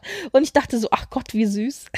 Aber haben wir darüber nicht mal gesprochen, dass die, dass gerade die Männer eigentlich immer Vorerfahrungen hatten, bevor sie in die Ehe gingen? Soweit ich das weiß, aber ich weiß halt nicht, ob das nur Fernsehwissen ist oder ob das in Wirklichkeit auch so abgegangen ist. Aber ich glaube, ein gewisser Kern wird da wohl, der Wahrheit wird da wohl drin liegen. Sind die Männer nicht, zumindest wenn nichts anderes, dann doch ins Bordell geschleppt worden, bevor sie dann in die Ehe gegangen sind? Ja, ist so in etwa, ja. Also vielleicht, wenn du aus dem Offensichtlich ist ja Mr. kommst. Bingley nicht der Player. Der war völlig überfordert von diesem Kuss und auch von dieser Forschheit von Amanda. Also ergriffen und hat mich dann auch geküsst und auch gleich mit Zunge und so, sondern es war auch, es war auch einfach so dieses, mich hat in meinem Leben vielleicht eine Frau vorher geküsst und jetzt die zweite und oh, ist mir das unangenehm. So. Ja, ja, genau, genau. Also auf jeden Fall, am nächsten Tag sagt ihr auch äh, Mrs. Bennet von wegen, sie soll aufhören, sich da einzumischen, so, ne? Sie wird auch richtig bedrohlich. Das Ja, das Problem Alex ist, du hast ja Kingston gesagt, alle verlieben sich in sie, inklusive Mr. Bingley, der ja eigentlich äh, für Jane sein sollte. Und Ja. äh, deswegen soll sie sich nicht einmischen. Also sie soll quasi den, den Girls nicht die Chance wegnehmen. Naja, genau. Und ich, ich finde Alex Kingston in der Rolle ist so super, weil sie so richtig bedrohlich wird. Ich hatte auch kurz Schiss vor ihr. Also ich Das muss ist sagen, wirklich so, oh, oh, oh, oh. ja, ja, also Den würde ich mir nicht anlegen wollen. also Mama Bär, ja, ist da nichts dagegen. Ich dachte auch so, uh. Naja, auf jeden Fall zwingt dann Amanda später, dass äh, Jane rüber zu Bingleys fährt oder reitet im schlechten Wetter, um quasi wieder auf den, die Geschehnisse des Buches zurückzukommen. Und erfährt dann aber, dass sie quasi auch schon an einer Erkältung schon fast, gestorben wäre. Ja, dann kommt nämlich der zweite Twist, also nach dem Motto, wir wissen doch eigentlich alles über in der Jane Austen Welt Mhm. und dann kommt plötzlich was, was wir nicht wissen, nämlich die Tatsache, dass es gar keine gute Idee ist, Jane im Regen rüber zu schicken, denn sie ist schon beim letzten Mal, als sie in den Regen gekommen ist, ist sie fast gestorben an der daraus resultierenden Erkältung und sie so, oh mein Gott, ich habe sie nicht nur in den Regen geschickt, ich habe sie in ihren Tod geschickt, weißt du, und rennt dann genau. hinterher, was Ja, auch genau. völlig unbedacht ist, aber okay. Genau, sie rennt hinterher, sind wir schon bei der zweiten Episode, und kommt bei Neverfield Parks an und, und gibt ihr dann ein paar Paracetamol, was sie zufälligerweise dabei hatte in ihrem Kleid. Das finde ich auch irgendwie so. Hast du, hast du Schmerzmittel an deinem Körper? Nicht nur das, eine gute Londonerin ist immer prepared, ja. Also sie hat offensichtlich zwei Paracetamol im BH und einen Lipgloss. Also wir haben immer alles Wichtige dabei. Scheinbar. Ich weiß zwar nicht, was ihr, was ihr so in BHs reintut, aber normalerweise bei mir kommen meine Busen da rein. Aber Paracetamol, gut, Paracetamol ist ja auch ein Schmerzmittel. Deswegen kann man das ja durchaus verstehen. Ich habe in meiner Handtasche auch Schmerzmittel drin. Äh, Ich hätte jetzt Aspirin anzubieten gehabt, die wären gegen Fieber nicht so gut gewesen. Aber Paracetamol, also ich meine, äh, ja, wenn sie jetzt ihre normale Handtasche dabei hat, dann äh, Ja, fände ja, genau. erstaunlich, dass sie Schmerzmittel dabei hat, aber sie hat ja ihre normale Handtasche nicht dabei gehabt. Deswegen, deswegen das finde ich, das finde ich lustig. Also klar, in meiner äh, Tasche habe ich auch Ibuprofen und so weiter und so fort. Ne? Und, und weiß Gott, was Pflaster, Ja, genau. Ne? Deo. So. Was man Genau. halt sagt, Bürste. Ja, aber du hast es aber nicht an deinem Körper. Deswegen Richtig, und auch nicht im es BH. what? Aber offensichtlich, vielleicht ist sie so gequält von ihrer Arbeit, dass sie sozusagen die Schmerzmittel schon überall in Reichweite, so nach dem Motto, sie muss nur noch, nur noch in den Ausschnitt greifen und so, oh, ich brauche noch mehr Tabletten. Ja, das ist einfach nur, oh ja, Plotlogik in einer Serie. Natürlich, ähm, genau. also diese ganze, diese ganze Logik äh, kannst du in der Pfeife rauchen. Alles genau. sehr convenient eben. genau, und dann, also Bingley ist dann so ganz begeistert von ihr und versucht halt ihr auch wieder Avancen zu machen und sie stoppt ihn, indem sie, indem sie wirklich so Klischee äh, Argument greift und sagt, sie ist eine Lesbe, so, ne, von wegen. Und er so, oh, okay also ich, ich mag mich nicht mehr so wortwörtlich an diese Szene erinnern, aber er weiß, was das ist, scheinbar. Nein, ich, ich glaube, er, also äh, ich würde, er hat es, glaube ich, so interpretiert, wie ich das auch interpretiert habe, dass es nämlich Medizin ist. Ah, nee, nee, das, das, was sie ihm gibt, schon, nee, aber dass er rafft, dass sie, dass sie ihm sagt, dass er eine Lesbe ist, was das ist, dass er das rafft. Naja, aber sie sagt ja nicht, sie ist lesbisch. Das ist ja nicht, sondern sie sagt, sie ist interessiert in anderen Dingen als Männer. Da kann man ja, ja dann ja. interpretieren. Ja, das so. hat er schon verstanden. Ja, ja. Okay, weil, weil ich weiß nicht, wie aufgeklärt sie war. Natürlich Doch, also ich glaube, ja, also, aber Griechen, haben ja eine klassische Bildung durchlaufen und auch bei den Griechen und Römern gibt es durchaus Werke, wo das, äh, äh, also yeah, wo es Referenten klar. gibt. Also ich glaube, man weiß yeah. schon, was es ist. Ja. Okay, man okay. spricht halt nicht drüber in der Society, aber man weiß es schon. Okay, vielleicht gerade die Männer, weil wenn ich dann wiederum an Bitches denken, die nicht mal wussten, die Frauen nicht mal wussten, wie eine Zeugung geht, wie gesagt, ich denke immer an die Fanfiction, wo Mr. Darcy Mr. Bingley zur Hilfe für nach, nach, für die Ehenacht das Kamasutra in die Bibliothek gelegt hat. Mehr sagt dazu nicht. Es gibt durchaus Quellen auch in, zu damaligen Zeiten. Ja, ja, alles klar. Ja.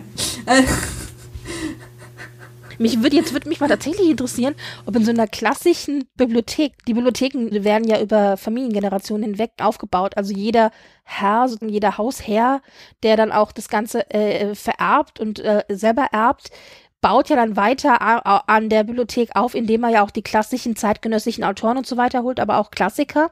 Und mich würde mal interessieren, ob das Kamasutra als ein Klassiker gilt, weil ich meine, du hast dann sowas im Regal stehen wie die Bibel und irgendwie, keine Ahnung, die Psalmen und bestimmt dann auch sowas, oder? Also ich, ich, muss, ich muss nur daran denken, es gibt doch diese Szene in Becoming Jane, wo ja ähm, Tom Lefroy, was ist das? Dieses Buch liest, wo es darum geht, um die Fortpflanzung von was nochmal? Irgendwelchen Vögeln oder so? Keine Ahnung. Weißt Aber ich glaube, und, äh, also äh, stimmt, aus dem normalen äh, Bio-Büchern kannst du das natürlich ja, auch. Ja, genau. Und er fängt ihr das doch vorzulesen. Sie wird immer wie röter im Gesicht. Und sie so, schön, dass du das weißt und ich nicht. Und sie so, ja schön, ich werde halt darüber nicht aufgeklärt, weil er macht sich so lustig darüber, dass das so blumenhaft geschrieben ist, so von wegen, ja, ja, ja funktioniert das hier so mehr oder weniger, ne? Deswegen, also vielleicht gab es eher sowas. Ja, okay, gut, steht. ja, gut, das stimmt schon. Yes, ja, okay. aber ja, gut, kommt mir nur so ins Sinn. Ja, aber Bingley hat es auf jeden Fall verstanden. Er hat es verstanden, genau. Und ja, es, äh, jedenfalls Darcy wiederum hat nicht so viel Liebe dafür, kann nicht so viel Liebe dafür aufbringen, dass Amanda in Neverfield Park ist. Caroline Bingley, die sowieso in ihr quasi eine potenzielle Nebenbuhlerin sieht zu Darcy, sie möchte ja gerne ein Match machen mit Darcy, ja, versucht dann die ganze Zeit sie zu, zu blamieren, indem sie sie auch quasi mehr oder weniger zwingt, Klavier zu spielen, was sie nicht kann. Und stattdessen fängt dann Amanda Downtown zu singen. Also sie soll stattdessen halt singen, so nach dem Motto, ja, wenn sie kein Klavier spielen können, sie können doch bestimmt gut singen, das ist ja quasi auch ein Instrument. Ich habe keine Ahnung, was das, welches Lied das ist, ehrlich gesagt. Das ist, ah, das ist ein bekanntes, bekannter Popsong. Ich glaube, aus den 60ern müsste das, also, Downtown, ja, ganz Ah, bekannt. ja, ja, okay, jetzt weiß ich, was du meinst. Ja, okay, ich hätte das einfach auf dem Lustigerweise, äh, auf der amerikanischen DVD, also das ist ja dann später als DVD erschienen, hm. ähm, unter anderem auch in den USA und den USA ist das Song Downtown aus rechte Gründen rausgeschnitten worden und auch ein Teil der Musik, denn äh, in der Originalserie war es wohl so, dass ein Teil der 95er Musik von äh, Stolz und Vorurteil übernommen worden ist, die der klassische Osten-Fan natürlich sofort wiedererkannt hat und mhm. für die amerikanische DVD musste das, musste das auch ausgetauscht werden aus rechte Gründen. Sind sie dann was anderes? Nein, die äh, Szene ist komplett rausgeschnitten worden. Okay, schön. Okay, ja, schade eigentlich, weil es war, ich fand die witzig. Naja, auf jeden Fall. Caroline ähm, attackiert sie dann mehr oder weniger so von wegen, ja, sie wird niemals jemanden kriegen mit Geld, ne, also einen Mann kriegen mit Geld und dann am Ende quasi, also nichts Besseres zu tun, als ihr zu, zu erzählen, dass die 27.000 Pfund im Jahr macht, was natürlich für die damals Nee, 20.000 Pfund. 27, 20, 20.000. Also hier steht 27.000 Pfund. Also ich bin mir ziemlich sicher. 20.000 Pfund wäre echt wenig, ne? Also ich würde schon 27.000 Pfund ist nicht viel. Nein, 20.000 Pfund ist total viel, wenn du überlegst, Bingley hat 10.000. Ja, ja, aber Amanda lebt ja 2008 und 20.000. Äh, nein, aber nein, nein, aber ich glaube, sie hat das einfach umgerechnet, oder? Als in der Regency Era sagt sie, sie hat 20.000 Pfund. Ich glaube, ja, nee, sie, also ich, ich habe hab das mehr, mehr weniger so verstanden, dass sie das quasi eins zu eins übernimmt. Ich mag mich an das Nee, so hatte ich das jetzt nicht. Das wäre ja sehr, sehr wenig. Davon kannst du in London nicht leben. Da kriegst du kein Apartment für. Tja, noch so ein Ding, was also, das ist dann, ist. ist dann Spekulation. Ich hatte sie jetzt so verstanden, dass sie das quasi umgerechnet hat. So nach dem Motto, ah, Bingley hat 10, dann mache ich mich einfach reich und habe 20.000. und damit hat sie halt natürlich viel mehr Geld als äh, Darcy selbst. So, ne? Ja, was kommt dann als nächstes? Nämlich Wickham betritt quasi die Bühne und zwar, als die Bennett Ladies nach Longbourn zurückfahren, fällt, also quasi macht, bricht ihre Kutsche auseinander, hat irgendwie einen Unfall und Wickham kommt und, und spielt quasi der, der ähm, Retter. Und Amanda ist direkt so, geh weg, ich weiß, was du vorhast. Und er so, kennen wir uns? Ja, und sie sagte mehr oder weniger so, ja, ich weiß genau, was du vorhast und ich behalte dich im Auge. Und er ist dann natürlich auch vollkommen von ihr... Vor den Kopf ähm, gestoßen, also Moment mal. Aber, aber er ist auch fasziniert. Aber er ist auch intrigued. So ja, weil, ne? weil er ist schon ein Schlitzohr und er ja. sagt ja dann auch so, wir cut from the same cloth, ja, also wir sind vom, wir sind vom gleichen Schlag. Du bist auch schlitzohrig und so und hältst dich nicht immer 100% an alle Regeln. Wir beide, wir sollten quasi zusammen schlitzohrig sein, sozusagen, so. So. Ja, also ja. Er, ist, er ist auf jeden Fall auch von ihr so ein bisschen angetan. Ne? Also du aber, er ist, aber er wirkt nicht bösartig. Nee, tatsächlich. Er ist ja auch durch die ganze Serie nicht bösartig. Richtig, aber ja das ist ja das so, wie wir Wickham kennen. Ja, ja, klar, ne? So, und auf jeden Fall, als sie dann wieder zurückkommen, ist da Mr. Colin. Er ist natürlich da, um eine Ehefrau zu finden. Das ist natürlich das große Problem in der ganzen Gleichung fällt die liebe Lissy, weil die ist ja in der Gegenwart, so, ne? Deswegen ist auch seine ganzen Offerten gehen in Richtung Jane, so, ne? Ja, die, also die, genau, die älteste ja. Tochter des Hauses. Als Lissy da war, war das ja auch die älteste Tochter des Hauses. Ja, genau. Und das will, das will Amanda unbedingt verhindern und dann offeriert sie, äh, offeriert sie quasi Charlotte Lucas. Was aber Mr. Collins so versteht, von wegen, ah, eigentlich möchte Amanda ja gerne was haben, von ihm haben. Und macht ihr dann einen Antrag und sie akzeptiert das, obwohl sie ihn hasst. Ja, aber sie akzeptiert es, weil sie dann sich nämlich denkt, dann ist Jane aus der, aus der Gleichung ja, raus und kann genau. sich wieder Mr. Bingley widmen. Dann ist sie nämlich mit ihm ver, äh, verlobt und, und wir stehen da alle nur so, weißt du, mit der Kinnlade auf dem Boden und die so, what the actual fuck? Ja, also das ist, und so reagiert er aber auch Amanda, glaube ich, innerlich ist die nur am Schreien. Sie versucht dann halt Mr. Bingley und Jane zusammenzukriegen und Mr. Bingley erklärt sich dann auch einverstanden, dass er quasi einen Ball macht und so weiter und so fort. Ich glaube, bei diesem Ball wird dann quasi auch gesagt, dass äh, wird das, das Gerücht, Gerücht gestreut, dass ihre Eltern ja, dass ihr Vater sind. ein Fischhändler ist, der aber ja. das ganze Vermögen versoffen hat. Ja, und das Gerücht kommt ja von Wickham, das ja eigentlich Richtig, versoffen und verspielt. Das heißt, äh, das, das, damit hat er zwei Sachen erreicht. Zum ersten hat er ihre Stellung als Lady in der Society, als Tochter eines Gentlemen, hat mhm. sie in Frage gestellt, weil so hat sie sich ja präsentiert. Das heißt, sie ist eben keine Tochter von einem Gentleman und hat dann also in dieser Hierarchie, in der, in der, in der Klassenhierarchie, hat sie in dieser so nichts verloren. Ähm, mhm. Ähm, also nichts Besseres als ein einfacher Bauerntölpel sinngemäß. Und sie hat kein Geld. Das ist ja noch viel schlimmer. Sie hat keine 20.000 im Jahr. Das heißt, es gibt also kein Vermögen in der Familie, weil das hätte sie ja noch vielleicht gerettet, dass man hätte sagen können, okay, sie ist jetzt vielleicht nicht unbedingt aus aller adeligestem Hause, mhm. aber sie hat die Kohle. Mhm. Nee, beides nicht. Damit war der Ruf ruiniert. Mhm. Warum hat Wickham das gemacht? Um sie heimzuzahlen, mehr oder weniger. Weil er das Gefühl hat, zu verwegen, ne? Sie hat ihn ja vorhin gebremst, dass er da versucht hat, sein Programm abzuziehen. Genau, ich glaube auch so ein bisschen als äh, Rache. Also der kitzelt sich halt auch heimlich einen ab. Das ist schon so. Tja, also ich kann es schon irgendwo verstehen. Ich, ich würde, wenn ich da also als Außenstehende wäre, würde ich auch gerne äh, die Welt brennen sehen. Also keine. Also es ist, äh, ja, genau. Also auf jeden Fall, ähm, also die das halt so, dass Mr. Collins direkt die Verlobung offenbar noch auflöst und Amanda Style mäßig tritt sie ihm quasi in die Eier.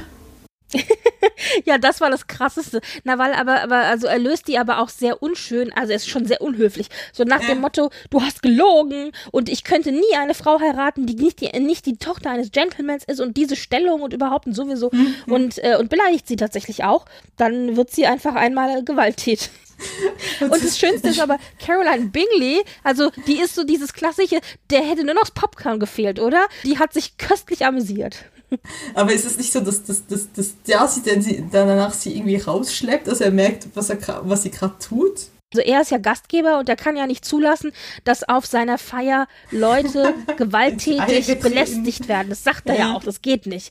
Also wird der, der hier die Unruhe stiftet, rausgeschmissen und das ist sie. Ja, auf jeden Fall führt es auch dazu, dass Jane dann letztendlich doch in die Pretsche springen muss und Jane, die glaubt, dass Bingley sie nicht länger liebt und, und sie heiratet dann Mr. Collins. So endet dann halt quasi auch die zweite äh, Episode, dass sie da vor der Hochzeit stehen. Charlotte Lucas erzählt Amanda, dass sie zurück quasi nach Afrika geht als Missionarin. Ja, nicht zurück, aber ja.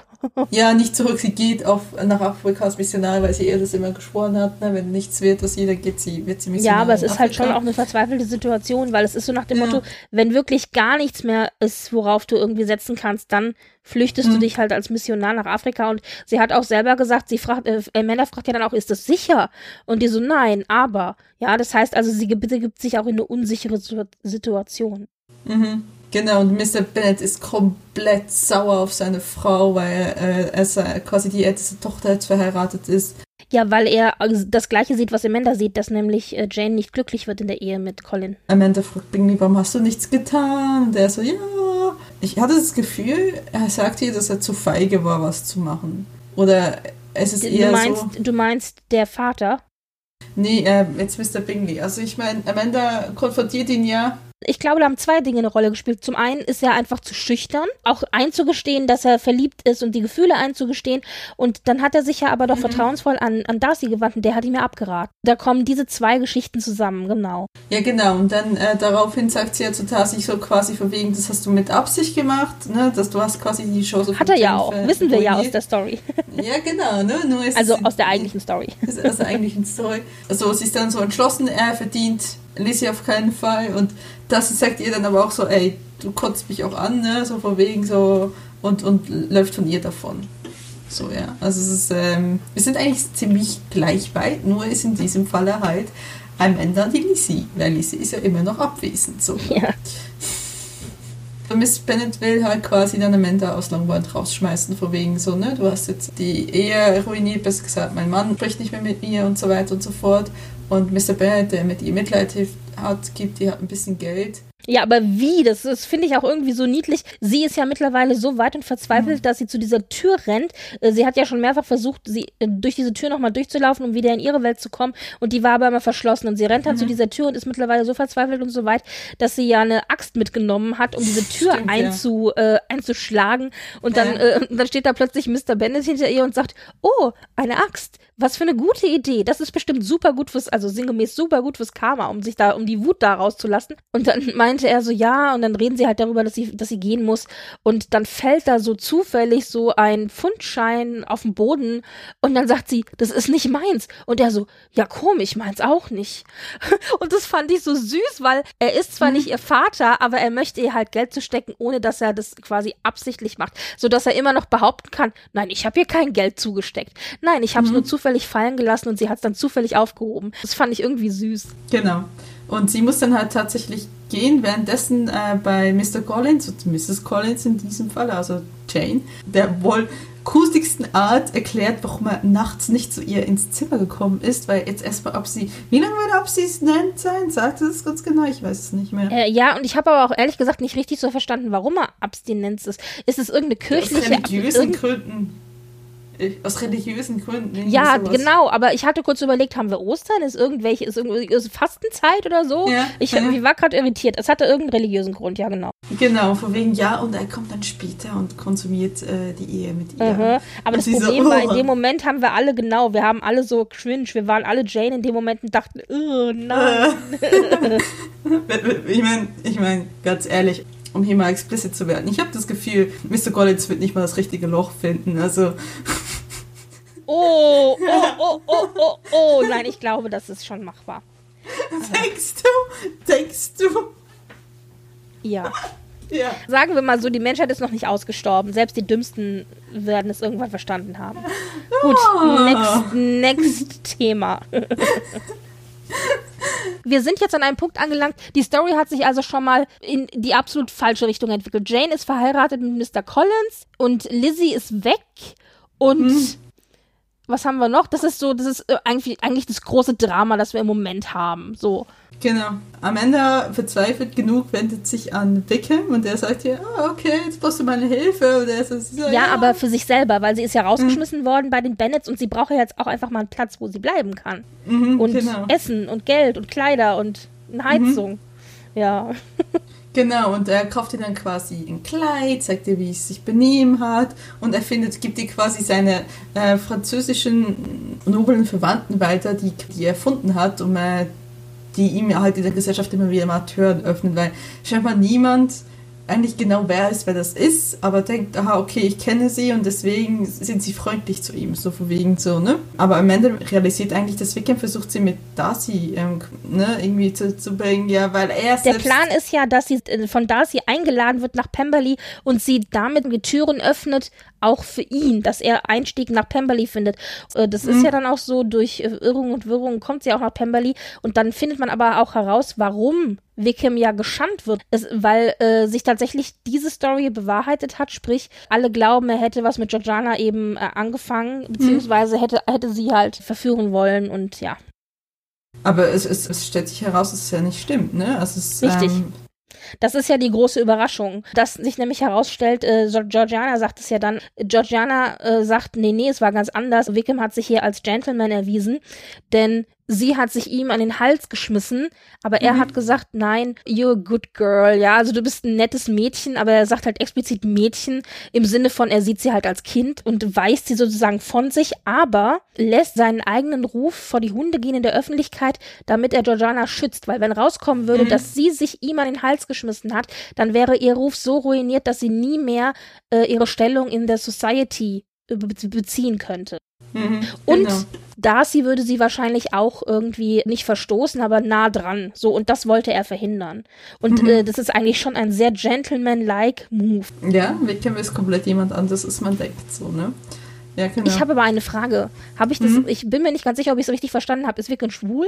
ah.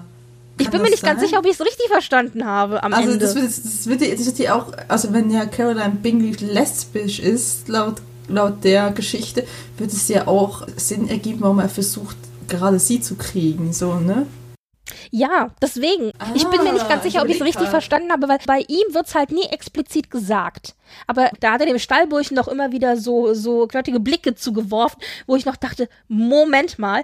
Aber dann war es ja so, dass er ja ähm, sich mit Amanda unterhält und dann irgendwie sagt, du hättest quasi die richtigen äh, Voraussetzungen für mich. Nach dem Motto, er fängt nichts mit Kindern an, aber mit Frauen, mit, also mit, mit, mit reifen Persönlichkeit sozusagen. Und dann habe ich gedacht, Moment, war das jetzt gerade, also war das jetzt eine Gay-Referenz oder was genau? Ich verstehe es gerade nicht. Also ich bin mir nicht ganz sicher. Aber, ja, also so. vielleicht ist er einfach äh, flexibel, ne? Mehr Ja, weniger. also vielleicht auch das. Aber ich, so hatte ich, ich, also ich hatte es so verstanden, dass er schwul ist und deswegen Caroline und er ja perfekt füreinander wären, weil sie sozusagen dann sich gegenseitig, äh, also Mhm. äh, nach außen hin als ideales Paar präsentieren können, aber hinter verschlossenen Türen dann machen können, was sie wollen. Das äh, hat man ja auch dann später, haben das ja, so die 50er, 60er haben das ja viele Schauspielerinnen gemacht, ne? die haben sich ja gegenseitig, ne? Geheiratet in äh, Hoffnung, so niemand merkt und dann, ja. Ich will jetzt äh, Wickham nicht seinen Gentleman, äh, seinen Gentleman-Ruf absprechen, würde aber auch natürlich noch, noch umso deutlicher erklären, warum er nicht von Sojana wollte. Unabhängig vom Alter. Ja, genau, genau. So, auf jeden Fall äh, geht sie dann nach Rosings rüber, weil sie gesagt, sie besucht, also Amanda besucht dann Jane. Ja, und äh, sie äh, kommt dann quasi, wird nach Rosings eingeladen und trifft das auf Lady de Burgh. Ja, und Lady de Burgh, die hat mir auch sehr viel Spaß gemacht. Also die war hier sehr schön geschrieben. Genau. Es war weniger so diese herrschsüchtige, machtgierige äh, Figur, die wir so kennen. Ich finde, sie wirkt immer sehr herrschsüchtig und kühl in den Interpretationen, die ich bisher gesehen habe.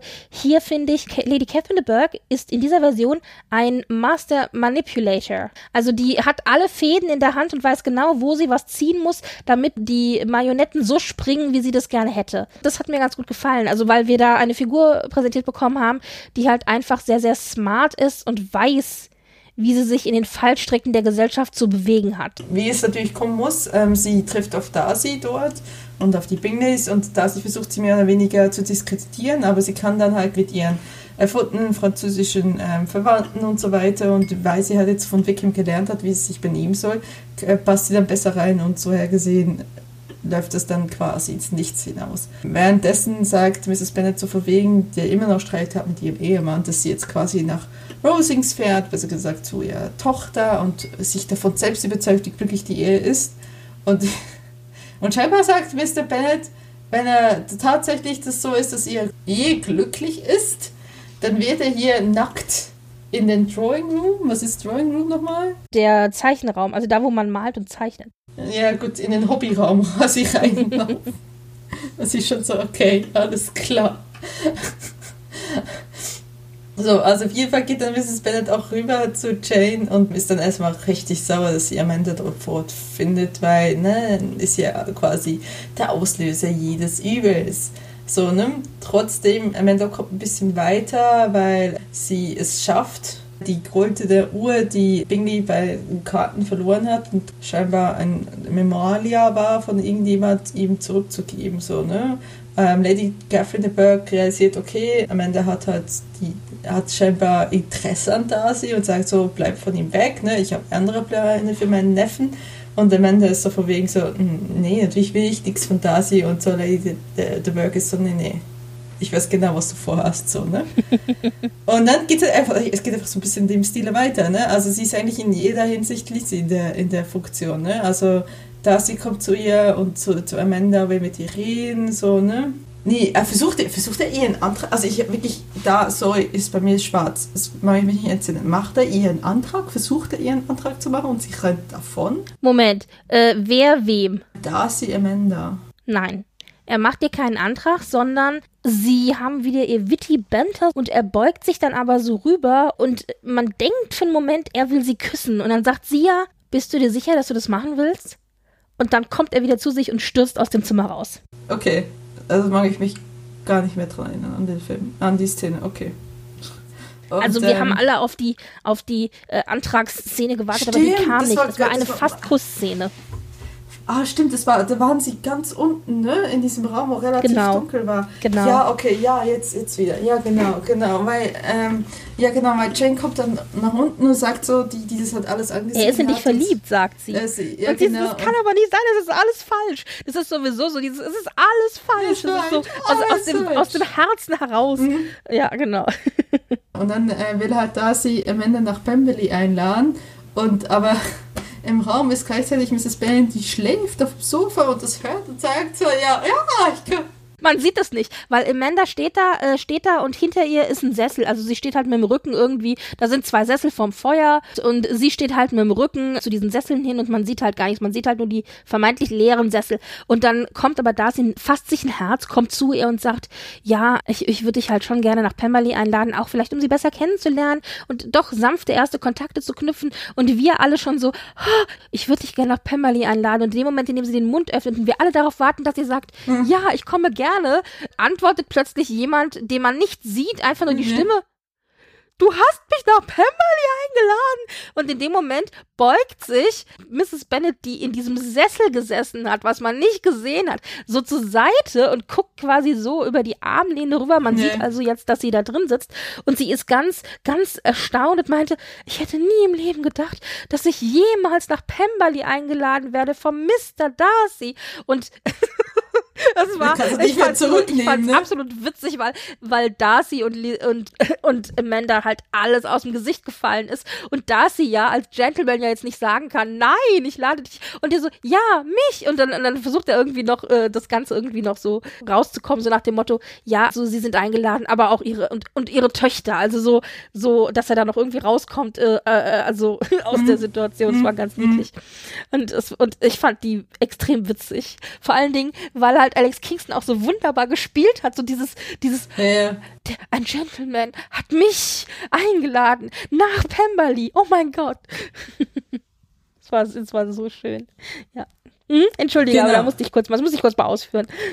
Genau, und auf jeden Fall gehen sie dann halt alle gesammelt Pemberley rüber und es kommt auch Jane mit, mit ähm, ihrem Mann und da trifft sie dann auf Bingley und sie haben, Bingley ist auch komplett, ne, der ist durch. Also der ist irgendwie am Saufen die ganze Zeit und, und sie sagt ihm halt so von wegen, Ja, weil ich er halt verzweifelt ist, weil er halt immer noch in Jane verliebt ist und auch sieht, dass Jane unglücklich ist in der Ehe, aber weiß, dass er sie nie haben kann, weil sie ist halt weg vom Markt. Genau, und äh, sie sagt ihm halt so mehr, quasi versucht mit ihm zu reden, so von wegen, ja, ich habe das getan, weil ich das jetzt meine Pflicht ist als Tochter und so weiter und so fort. Und, und äh, äh, also er tritt ja kommt, also schießt er nicht auch noch rum wild mit seiner Scheiß. Äh, Naja, nein, also die, die sind dann da auf Taubenjagd oder was oder Fasanjagd oder was auch immer. Also sie schießen irgendwelche Vögel. Bingley bekommt auch ein Gewehr in die Hand gedrückt, wie das halt so ist. Die Gentlemen kriegen die Gewehre ja von ihren Bediensteten angelegt und dann schießen sie nur noch. Bingley ist so betrunken, dass, dass er das Gewehr nicht richtig greift und einfach wild in die Gegend feuert und fast Darcy halt damit erschossen hätte. Während Mr. Collins, der versucht, einen Fasan zu schießen, versehentlich einen Fauer schießt, was ich auch großartig fand. Und dann, weil dann, äh, also Amanda äh, Price und, und, und Jane stehen ja da und gucken Mr. Collins zu und dann kommt ja Mr. Darcy dazu und so, und wie läuft's? So nach dem Motto. Und, äh, und Amanda so, ja, hm, sehr besonders. Mr. Collins hat einen V geschossen. Und er so, und, und Darcy knochentrocken, ja, das ist wirklich sehr besonders. Sehr, sehr schön. Darcy und Bingley kommen sich halt in die Haare, äh, weil Darcy sagt, reiß dich zusammen, Mensch. Du kannst jetzt nicht hier saufen wie ein Loch und irgendwie dem äh, ständig mit gebrochenem Herzen hinterher äh, äh, trauern, dem, was es nicht gibt. Es geht halt nicht. Vorbei, erledigt, abgehakt. Und auch Jane geht ja zu Bingley und sagt, können wir nicht versuchen, einfach äh, das jetzt abzuhaken und, und glücklich zu sein? Du musst glücklich für uns beide sein. Und äh, ja, und aber Bingley nimmt es dann so schwer und ja, nee, also ist Amanda realisiert dann endlich mal so von wegen, ja, okay, sie ist doch verliebt in Darcy. Es ist, ist es wie, sie macht eine, eigentlich eine willentliche Entscheidung, dass sie sagt, okay, ich, ich rücke quasi jetzt in der Geschichte an die Stelle von Lizzie, mehr oder weniger, ne? Naja, also es ist eine willentliche Entscheidung nicht. Ich glaube, sie ist da Ja. halt so reingerutscht und irgendwann äh, akzeptiert sie halt einfach ihr Schicksal. Sie, sie kämpft da nicht mehr gegen an und das Ganze wird natürlich auch dadurch unterstützt, dass sie sich verliebt in Darcy. Und damit ist die Frage, ob sie sich jetzt äh, in ihre Gefühle ergibt oder nicht, eigentlich schon erledigt, denn ja, sie ist schon verliebt. In dem Moment stellt sie fest, äh, zu spät. Bingley wiederum, der äh, läuft dann von Beverly weg, äh, gerät an Wickham, die fangen ähm, an zu trinken und er wird quasi bewusstlos und bewusstlos von, von Wickham zurückgebracht, so ne, nach Beverly und dann äh, Amanda ist so, was machst du hier? So, ja, ich dachte, ich komme auch mal, ne, so von wegen, ne, das ist jetzt dann Hintertür, wo er reinkommt, so, ne. Und da wird es auch glaub, ein bisschen klar, dass er eigentlich sein Auge auf Caroline Bingley ja auch geworfen hat, die ja auch anwesend ist, ne. Ja, und in dem Moment erfahren wir eben die Geschichte von Georgiana, dass das eben halt nicht so war, wie, wie sie war, so verwegen, ne? Also, und das, das, und die ähm, Amanda stellt dann später halt Wickham und sagt ihm so verwegen, warum hast du das denn akzeptiert, wenn das gar nicht war? Und, und sagt halt, ja, ist das äh, war halt irgendwie auch seine Pflicht, so, ne? Er konnte das ja jetzt nicht äh, verantworten, wenn das Georgiana quasi da von, der, von seinem eigenen Bruder mehr oder weniger verstoßen werden würde, weil sie halt das gemacht hat, so, ne? Amanda realisiert dann endlich, okay, Wickham ist eigentlich eine gute Person was er eigentlich schon ein bisschen vorher war, weil Wickham eigentlich ja vor, vorher nie versucht hat, irgendwas. Hat er Intrigen gesponnen? Ja gut, er hat halt dieses äh, Gerücht über sie ver, verbreitet, stimmt. Aber halt nicht so, ne? Also ein bisschen naughty. Bingley und Darcy geraten einander, ähm, fangen an miteinander zu kämpfen. Caroline sieht ihre Möglichkeit, versucht sich dann bei Darcy einzuschleimen, indem sie quasi halt Sachen über Amanda erzählt Ich weiß eigentlich gar nicht mehr, was es war. Was erzählt sie ihr? Vermutlich, dass sie keine äh, Jungfrau mehr ist, oder? Ist ja, ja, also sie sagt dann halt, also ganz explizit erfahren wir es nicht, aber Amanda fasst es mehr oder minder so zusammen, dass sie sagt, äh, Caroline wird dir wohl erzählt haben, dass ich die Hure von Hammersmith bin. Also sprich, sie hätte schon lauter Männer vor ihm gehabt und das geht ja gar nicht. Also er kann ja niemanden heiraten, der keine Jungfrau mehr ist. Also sind sie immer zu dem äh, Zeitpunkt überhaupt verlobt? Bitte? Nee, oder? Sind sie verlobt? Nein, gar nicht. Sondern also, aber sie, sie haben sich gegenseitig ihre Liebe gestanden und er will sie auch heiraten. Also das ist eigentlich völlig klar. In Regency-Zeiten, wenn man sich seine Liebe gesteht, dann ist quasi der nächste Schritt die Ehe. Das ist halt gar keine Frage. Vor allen Dingen für einen Gentleman und Darcy ist ein Gentleman, ja. Also der ist ja immer so dieses, dieses Leuchtfeuer an Integrität und, mhm. äh, und, und äh, Society-Regeln und so weiter. Und da ist schon klar, also da steht jetzt die Ehe an. Oder zumindest der Heiratsantrag. Es war also gar keine Frage, ob oder ob nicht, sondern nur wann. Er fragt sie ja auch ganz konkret und sie sagt, ich könnte jetzt lügen, ich tue es aber nicht, weil mhm. unsere Beziehung baut auf Ehrlichkeit und du hast dich immer darauf verlassen, dass ich ehrlich zu dir bin und deswegen bin ich jetzt auch ehrlich. Und dann mhm. gesteht sie ihm halt, dass sie einen, äh, zumindest einen Mann hatte, mit dem mhm. sie halt ein Jahr lang zusammengelebt hat. Dass sie natürlich jetzt aus einer anderen Zeit kommt, wo das normal ist, das sagt sie dazu nicht zu. Sie hat quasi in wilder Ehe gelebt und das heißt, äh, inklusive allem, was dazugehört, inklusive, inklusive auch Sex. Und das mhm. geht halt nicht. Ja, und deswegen, genau. ja. Und der sagt halt dann, ja, ich kann keine Jungfrau, äh, keine Nicht-Jungfrau heiraten und äh, ja, dementsprechend. Das alles, was ich bisher gemacht habe, ist dahin. Es ist nicht so, dass Darcy sie nicht liebt, sondern er beugt sich den Regeln der Gesellschaft. Und sie hat ja vorher noch gesagt, er ist das Leuchtfeuer, das sämtliche Society-Regeln und Integritätsregeln aufrechterhält. Und genau das macht er jetzt ja auch. Also Im Grunde kann sie ihm das ja nicht vorwerfen. Was sie mhm. ihm aber doch trotzdem vorwirft, ist, dass er das höher stellt ähm, als Prinzip, als die Liebe. Ja. Hm. Dann so sauer und zerreißt ihre äh, Version von Stolz und Vorurteil, die sie natürlich auch dabei hat. Und äh, wirft sie quasi in den Brunnen. Und er findet dann einzelne Blätter davon da. Sie und fängt an zu lesen. Ist so, mal, ich frage mich aber auch, welche Stelle er da gelesen hat, aber gut. ja, so, er ist ja dann so total erbost, so wegen, ich habe nicht meinen Namen geändert, wie und wie unglaublich ist das denn und so weiter und so fort. Und wir sind bei der Meta-Ebene angekommen. Genau. So, wann ist eigentlich die Szene gewesen, wo er im im Teich ist und mit, mit nassem Shirt vor ihr steht. Das muss vorher gewesen sein. Die haben wir verpasst. Das ist meine Highlight-Szene aus der ganzen Serie. Ja, und zwar, ja. die beiden haben sich ihre Liebe gestanden. Die sind noch in, sozusagen noch in der Honeymoon-Phase. Also sie haben sich ihre Liebe gestanden und denken, alles wird gut. Und dann sagt er, kann ich was für dich tun? Und dann mhm. sagt sie, könntest du mir einen Gefallen tun? Und er sagt, alles. Und dann Schnitt und man sieht, wie er, das ist ja, das ist, was ist das, ein Brunnen, 50 mhm. Zentimeter hohes Wasser oder so, also geht bis zur Hüfte. Das ist auch, auch ein bisschen dreckig, da sind noch ein bisschen Algen und so und See, Seerosblätter und so. Sehr, sehr und wie er dann so runtertaucht im weißen Hemd und dann aus dem Wasser hochsteigt, dann steht er mit komplett nassem Hemd da, alles scheint durch, muskulöse Brust darunter und ja. er steht sozusagen bis zur Hüfte im, im, Wasser und sie dann da so steht und ihn anguckt und wirklich anhimmelt ja. und total thirsty, weißt du, und dann sagt, ich habe gerade ein Déjà-vu-Moment oder irgendwie, irgendwie sowas. so postmoderner Moment, im Moment, irgendwie sowas sehr erkennen. Und alle, alle Fangirls so, oh mein Gott, ja! ja, es war, es war, ach ja. Es ist, ist natürlich eine Anspielung auf die 95er. Natürlich, die, diese ganze Lost in Austin war voll von Anspielungen auf die 95er Verfilmung. Auch zum Beispiel später, ganz am Ende ist es ja so, mhm. dass die Story von Stolz und Vorteil googeln und dann googelt ja Lizzie Bennett Colin Firth. Sie googelt ja nicht Stolz und Vorteil, sondern sie googelt explizit Colin Firth als Mr. Darcy. Und auch die Musik natürlich. Es sind auch ganz viele Easter Eggs ganz generell eben in dieser Serie drin, sprich versteckte Hinweise und Referenzen für Fans, wenn sie sie wiedererkennen. Dazu gehören Musikstücke, dazu gehören bestimmte Zeilen, bestimmte Dinge, dazu gehören auch zum Beispiel Kostüme. Wenn mhm. man sich äh, die EMDB durchliest, ist es wie es oft, ich habe ja gesagt, die haben einen bestimmten Pool an Leuten, aus dem sie sich bedienen. Zum Beispiel jetzt in dem Fall eine Serie bei ITV bedient sich halt der Leute von ITV, aber die bedienen sich auch, glaube ich, alle an einfach, also grundsätzlich alle an dem gleichen Kostümpool. Jeder, der eine Period Piece Verfilmung macht.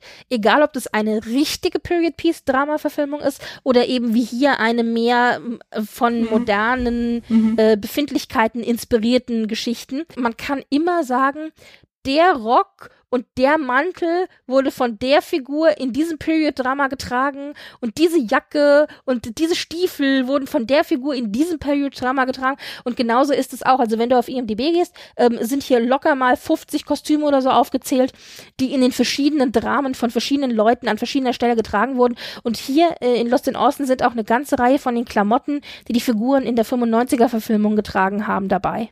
Mhm. Das Jäckchen und das Kleidchen und so. Hm. In dem Moment, äh, sie zerreißen den Roman, es kommt komplett zum Bruch zwischen Darcy und Amanda und Caroline macht dann ihren Move und sagt so, ja, ne, ich habe gehört, du bist auch eine Lesbe, ich bin ja auch eine Lesbe, oh, können wir da nicht irgendwie was machen? Und Aber ich, ich weiß nicht, wie, wie Amanda da sitzt und, sich, und so sagt, so von wegen, Jane Austen tritt sich gerade im Grab.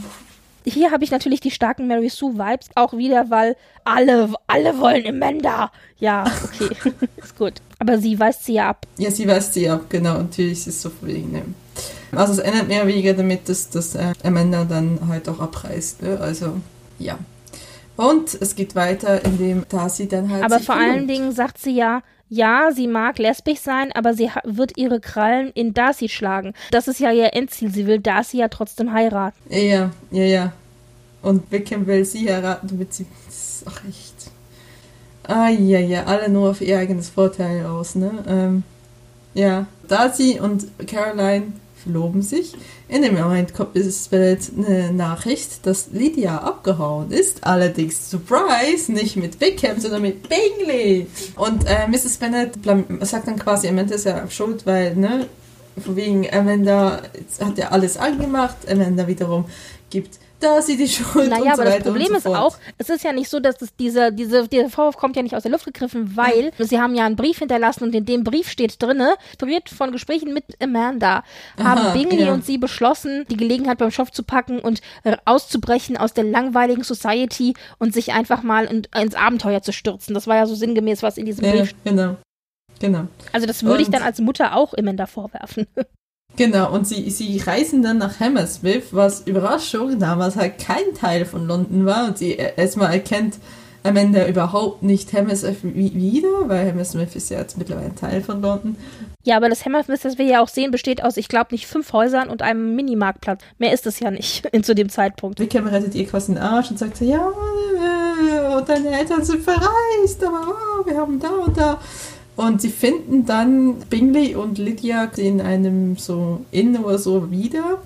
Und äh, Lydia ist komplett gelangweilt, während äh, Bingley komplett betrunken ist oder so. Und sie erzählt, sie waren im Theater oder so, weil ihnen so langweilig war. Und irgendwie hat sich das ganze Experiment so vor wegen auszubrechen, hat sich überhaupt nicht wahrheit, also es hat sich überhaupt nicht zum Guten entwickelt. Wiederum ähm, halt, ne, Mr. Bennett, der jetzt natürlich auch da ist, weil er muss natürlich die Ehre seiner Tochter retten, greift ihn an und es kommt dazu, dass er hat äh, Mr. Bennett quasi eine, eine, eine, Kopfwunde kriegt, weil. Richtig, der knallt mit dem Hinterkopf gegen den Kamin. Das muss wohl so unglücklich sein, dass der da auch, wie sagt man, ähm, Dings braucht. Äh, wie heißt denn? Stitches, was heißt denn auf Deutsch? Äh, ähm, äh, ne, ja, Stiche, äh, Nähte. Nein, äh, äh, ähm, ähm. Ach, wie heißt es denn? Also man muss, na, da, die Wunde muss genäht werden auf jeden Fall. Ja, und, und, und, und, aber es ist halt so quasi so brenzlig, dass Amanda durch eine Tür durchläuft und, und eigentlich unbedingt Lizzie haben will und im Moment landet sie wieder im modernen London 2008. Und wer folgt ihr hinterher aus einem Dixie-Klo, wohlgemerkt, wenn ich mich da recht entsinne? Ja. Mr. Darcy. So, ja, aber das kriegt sie ja erst gar nicht mit. Sondern, also sie sagt, sie muss unbedingt los, sie muss Lizzie holen gehen, damit sie zu ihrem Vater kann, weil falls der wirklich sterben sollte, dass sie noch, also dass sie da sein kann für den Vater. Und diese Notwendigkeit, das ist ja wohl was, was diese Tür irgendwie an anfeuert und ja. dann funktioniert die plötzlich, genau. Genau, genau. Und äh, sie steht dann mitten in London und ist so, okay, warum bin ich jetzt plötzlich zurück?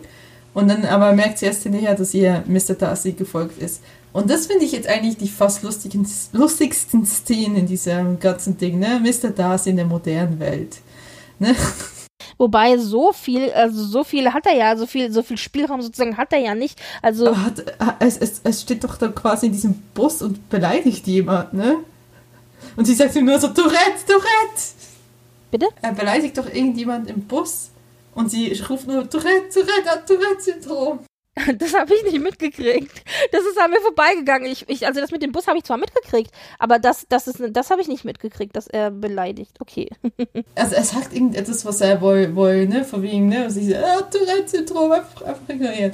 Also ich, ich, sie trifft dann auf ihren Ex-Freund oder Freund, ne, der sagt ja, wo warst du? Bist du plötzlich verschwunden? Und, und stattdessen war Elisabeth, also Lizzie da und die arbeitet, das ist Nanny und die gehen sie quasi aufsuchen mit Mr. Darcy im Schleppgepäck, weil was wollen sie sonst mit dem machen?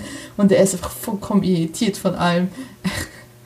Er, sagt, er nimmt doch auch dieses komische Plüschtier in die Hand und sagt, ah, oh, das ist bla bla bla. Und sie guckt ihn nur so an, hä? Das habe ich vorhin gesehen. Und das so, sie so, okay. Also ich, ich mag mich nur an diese Szene erinnern, ich fand es göttlich. Und in dem Fall ist dann halt, Lizzie ist komplett in der modernen Welt angekommen, arbeitet als Nanny, hat sich da irgendwie alles eingerichtet, so, ne, hat auch alles gegoogelt und, und ne, sieht dann so Mr. Darcy vor sich stehen, ah ja, wir sind eigentlich dafür gedacht, dass wir zusammenkommen und so weiter. Und der so, aha, okay. Also eigentlich fände ich ja fast lustiger, wenn man Charaktere aus der fiktiven Welt in unsere Welt holt. Das finde ich, dieses, dieses, dieses Ding finde ich fast lustig. Also der Kulturschock ist natürlich ein größerer, klar. Ich meine, ja. du hast ja auch so Dinge wie Autos und Fernseher und ja. alles Mögliche. Und natürlich auch Frauen. Darcy macht ja auch so einen, so einen, so einen komischen Seitenbemerkung von wegen, dass da Schwarze rumlaufen und zwar nicht als Sklaven. Ähm, also ja, so Dinge halt, genau. Ja, genau, genau. Und das ist halt so, also irgendwie finde ich das Konzept interessanter tatsächlich. Und sie erzählt ihm halt, ja, dein Vater ist quasi im Sterben, so, ja, ja, ich komme mit. Aber zuerst mal muss ich äh, alle Geräte auf Standby stellen, sonst... Ja, ja, die, sie machen sich Sorgen um ihren, um ihren Footprint. Und ja. die so, so, what the fuck, ja, also so von wegen Umwelt und so, genau, ja, also alles... Äh, hm.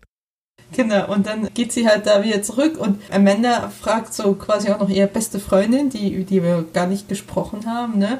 Ja, willst du mitkommen? Sie so, ähm, A, ich bin schwarz, B, ich mag Schokolade zu sehr, ich komme nicht mit. Ja.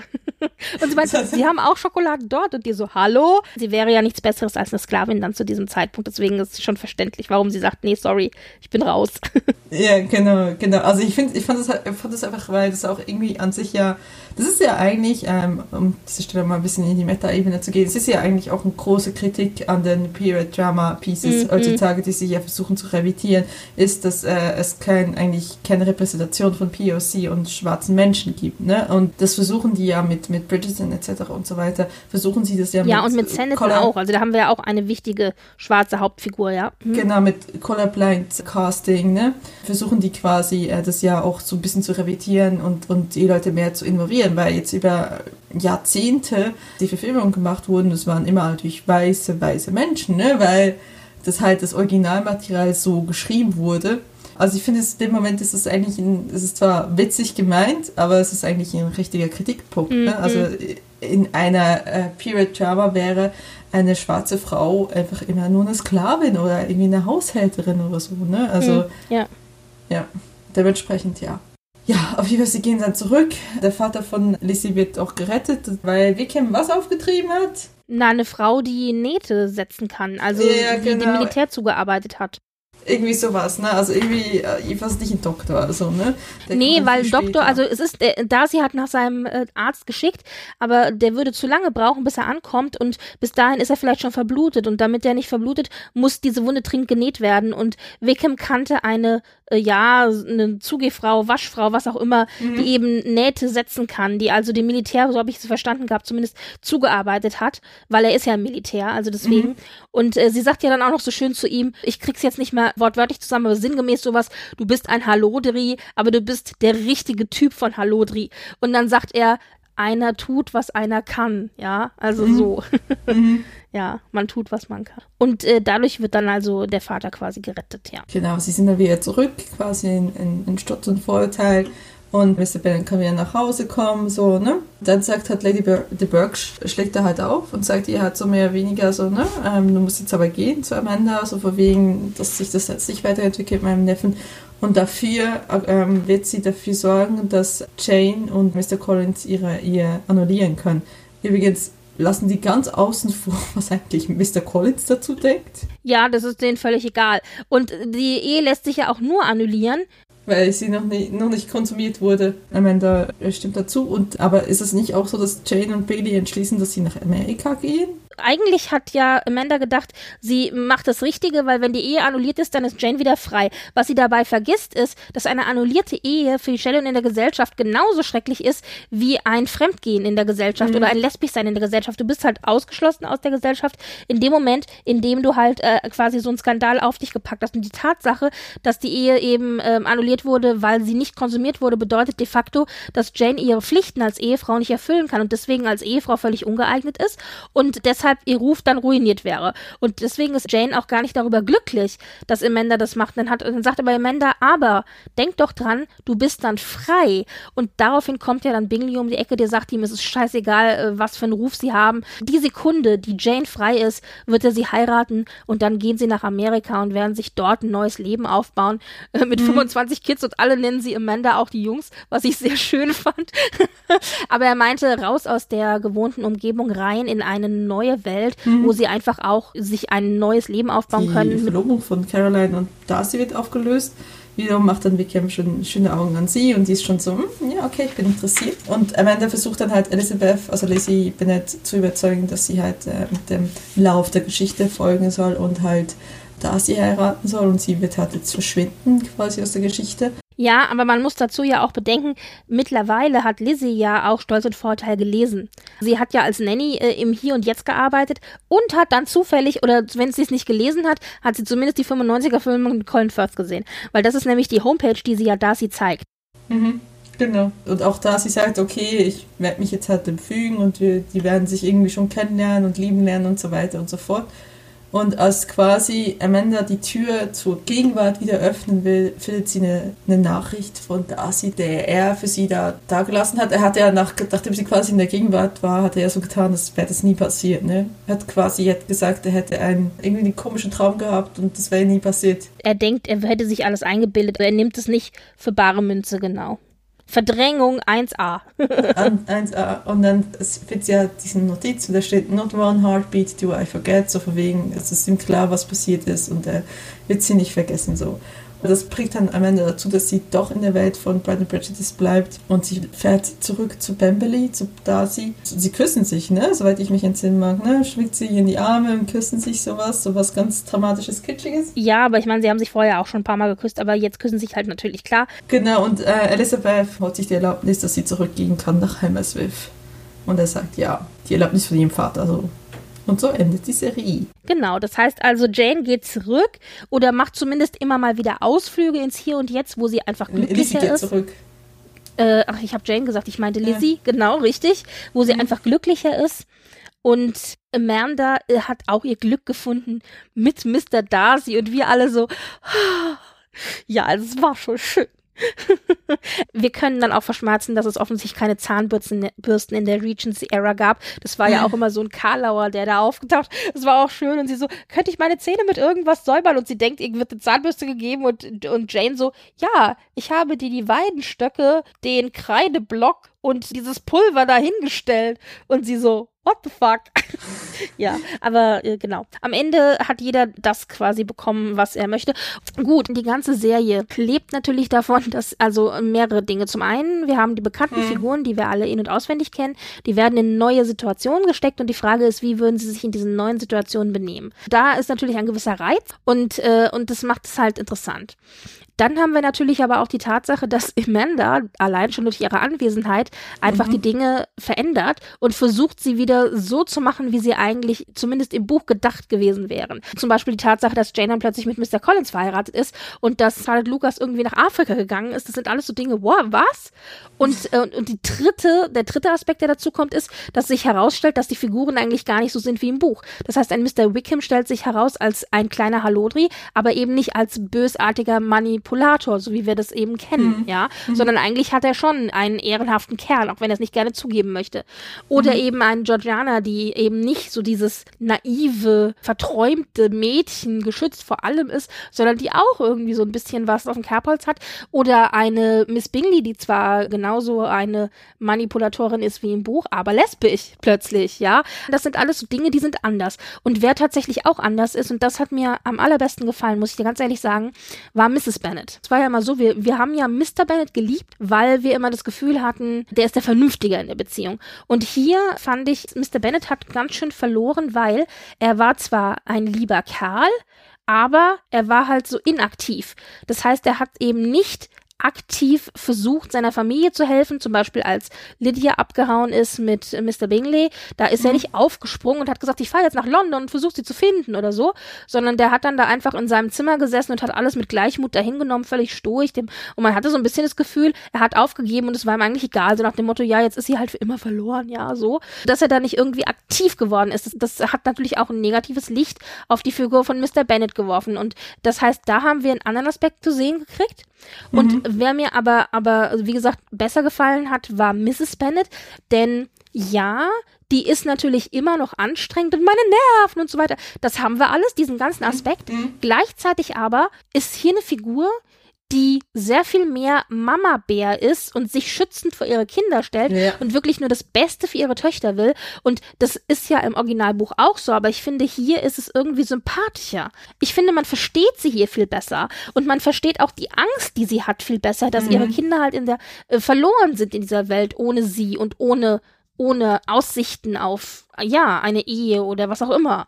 Mhm. Und am Ende ist es ja auch sie, die dann sich ein bisschen emanzipiert, vielleicht kann man sagen, beeinflusst auch durch Amanda und Mr. Collins und die Brüder rausschmeißt. Ja, mhm. das hat mir sehr, sehr gut gefallen, die Änderungen der Figur. Ja, und natürlich klar, ich meine, die Love Story steht im Mittelpunkt. Wir wollen alle Mr. Darcy haben. Ja, wir sind alle Amanda und wir wollen alle Mr. Darcy, also es passt schon. Keine Ahnung, ich glaube, Mr. Darcy wäre mir ein bisschen so anstrengend. naja, aber das war das, was mir ganz gut an der Serie gefallen hat. Es hat frischen Wind in das Fandom einfach gebracht von damals. Mein Gutes war 2008, das war schon über zehn Jahre nach dem großen 95er Erfolg, aber trotzdem, es war Austin mit einem Twist. Das ist genau, genau. das. Genau. Deswegen, das hat schon Spaß gemacht. Also ich bin überrascht, dass es schon so lange her ist. Ich dachte echt, dass. Ich habe äh, auch gedacht, es ist jünger, aber ja. das war das, was mir dran Spaß gemacht hat. Wie sieht es bei dir aus? Ja, ich mag halt quasi diesen Twist und als ich das erste Mal es gesehen habe, fand ich es relativ gut. Ich finde es auch innerhalb der ganzen Osten-inspirierten Werke ist es auch eher etwas, was ein bisschen besser ist. Ich würde tatsächlich das auch Ostland weit unter dem quasi nochmal einrangieren, weil da werden wir auch drüber reden. Ähm, was sehr ähnlich ist in gewisser Hinsicht. Aber ich muss sagen, es ist einmal gemacht, Job erledigt. Ne? Also das muss man jetzt kein zweites Mal machen. Ne? Also es ist halt, ja, das könnte man einmal machen, weil halt Stolz und Vorteil auch sehr bekannt ist und sehr beliebt ist. Aber das müssen wir jetzt nicht mit jedem Roman machen von Jane Austen, ne? Dann wird es seinen Reiz verlieren. Wir sagen ja immer, es von Austen inspirierte Werke. Ich meine, hier ist es ja wirklich so, dass jemand einfach wirklich in die Austen-Welt reingesetzt oder reingeschmissen wird. Mhm. Hier müssen wir nicht fragen, was ist von Austen inspiriert, welche Figuren sind ähnlich, weil es ist de facto Austen, ja. ja. Wir haben Amanda als Fremdkörper, die sich ja dann am Ende aber ganz gut einfügt. Ich, ich finde, wir können es schon empfehlen, oder? Ja, ja, ja, klar. Es ist kurzweilig, es macht Spaß. Es sind vier Folgen. Vier Folgen ist jetzt auch nicht so wahnsinnig lang. Das kann ja, man schön genau. mal an einem Wochenende oder zwei oder drei runtergucken und sich einfach amüsieren. Und ich glaube, besonders als Austin Fangirl holt man da für sich am meisten raus. Ja, genau. Würde ich auch sagen. Ja, wunderbar. Dann das nächste Mal sehen wir was. Als nächstes käme dann Bride and Prejudice dran. Das ist quasi eine Bollywood-Verfilmung. Wir haben wirklich mal was anderes. Also wir haben angefangen mit einer Zombie-Verfilmung von Stolz und Vorteil. Dann sind wir zu einer modernen Variante mit Clueless. Dann sind wir weiter zu Bridget Jones, was eben auch eine moderne Variante war. Jetzt hatten wir eine moderne Variante, die aber im Grunde eine Art von Retelling war und als nächstes dann etwas, was wir auch noch nicht hatten, nämlich Stolz und Vorteil im Bollywood-Genre. Ja. Der Film ist von 2004. Ihr habt genug Zeit, euch das anzugucken. Ich denke, in zwei Monaten sind wir dann wieder da, oder? Hoffen wir mal. Ja, das ist doch. Mal, es schon länger gedauert. Doch. Okay. Es ist lange her, dass ich den Film mir angeschaut habe, aber ich habe den als ziemlich unterhaltsam in Erinnerung. Ist es nicht von der Macherin von Bandit Life Beckham? Ich glaube ja.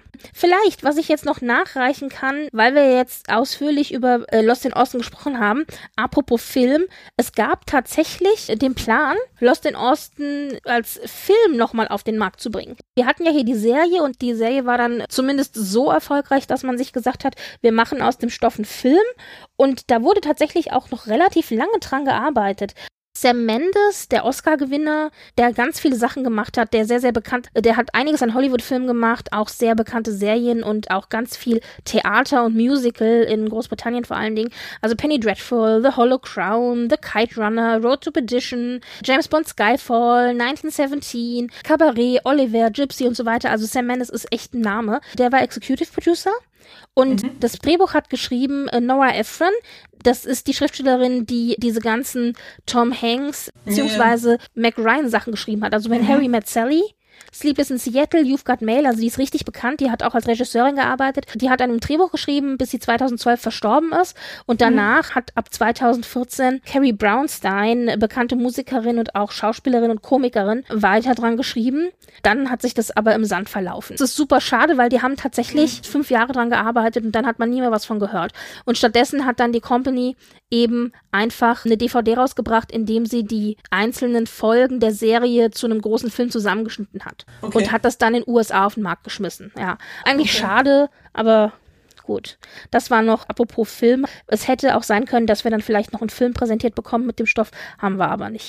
Mhm. Gut, das soll es gewesen sein. Dann danke fürs Zuhören euch. Wenn ihr Lost in Austin noch nicht kennt, empfehlen wir euch das. Wie gesagt, es macht sehr viel Spaß, um es einmal runterzuschauen.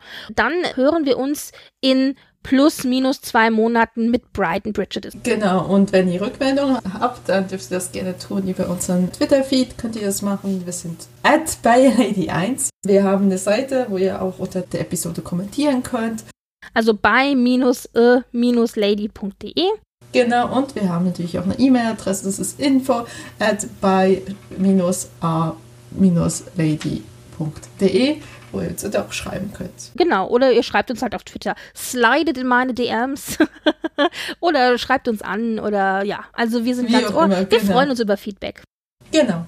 In diesem Sinne, man hört sich das nächste Mal. Tschüss. Tschüss.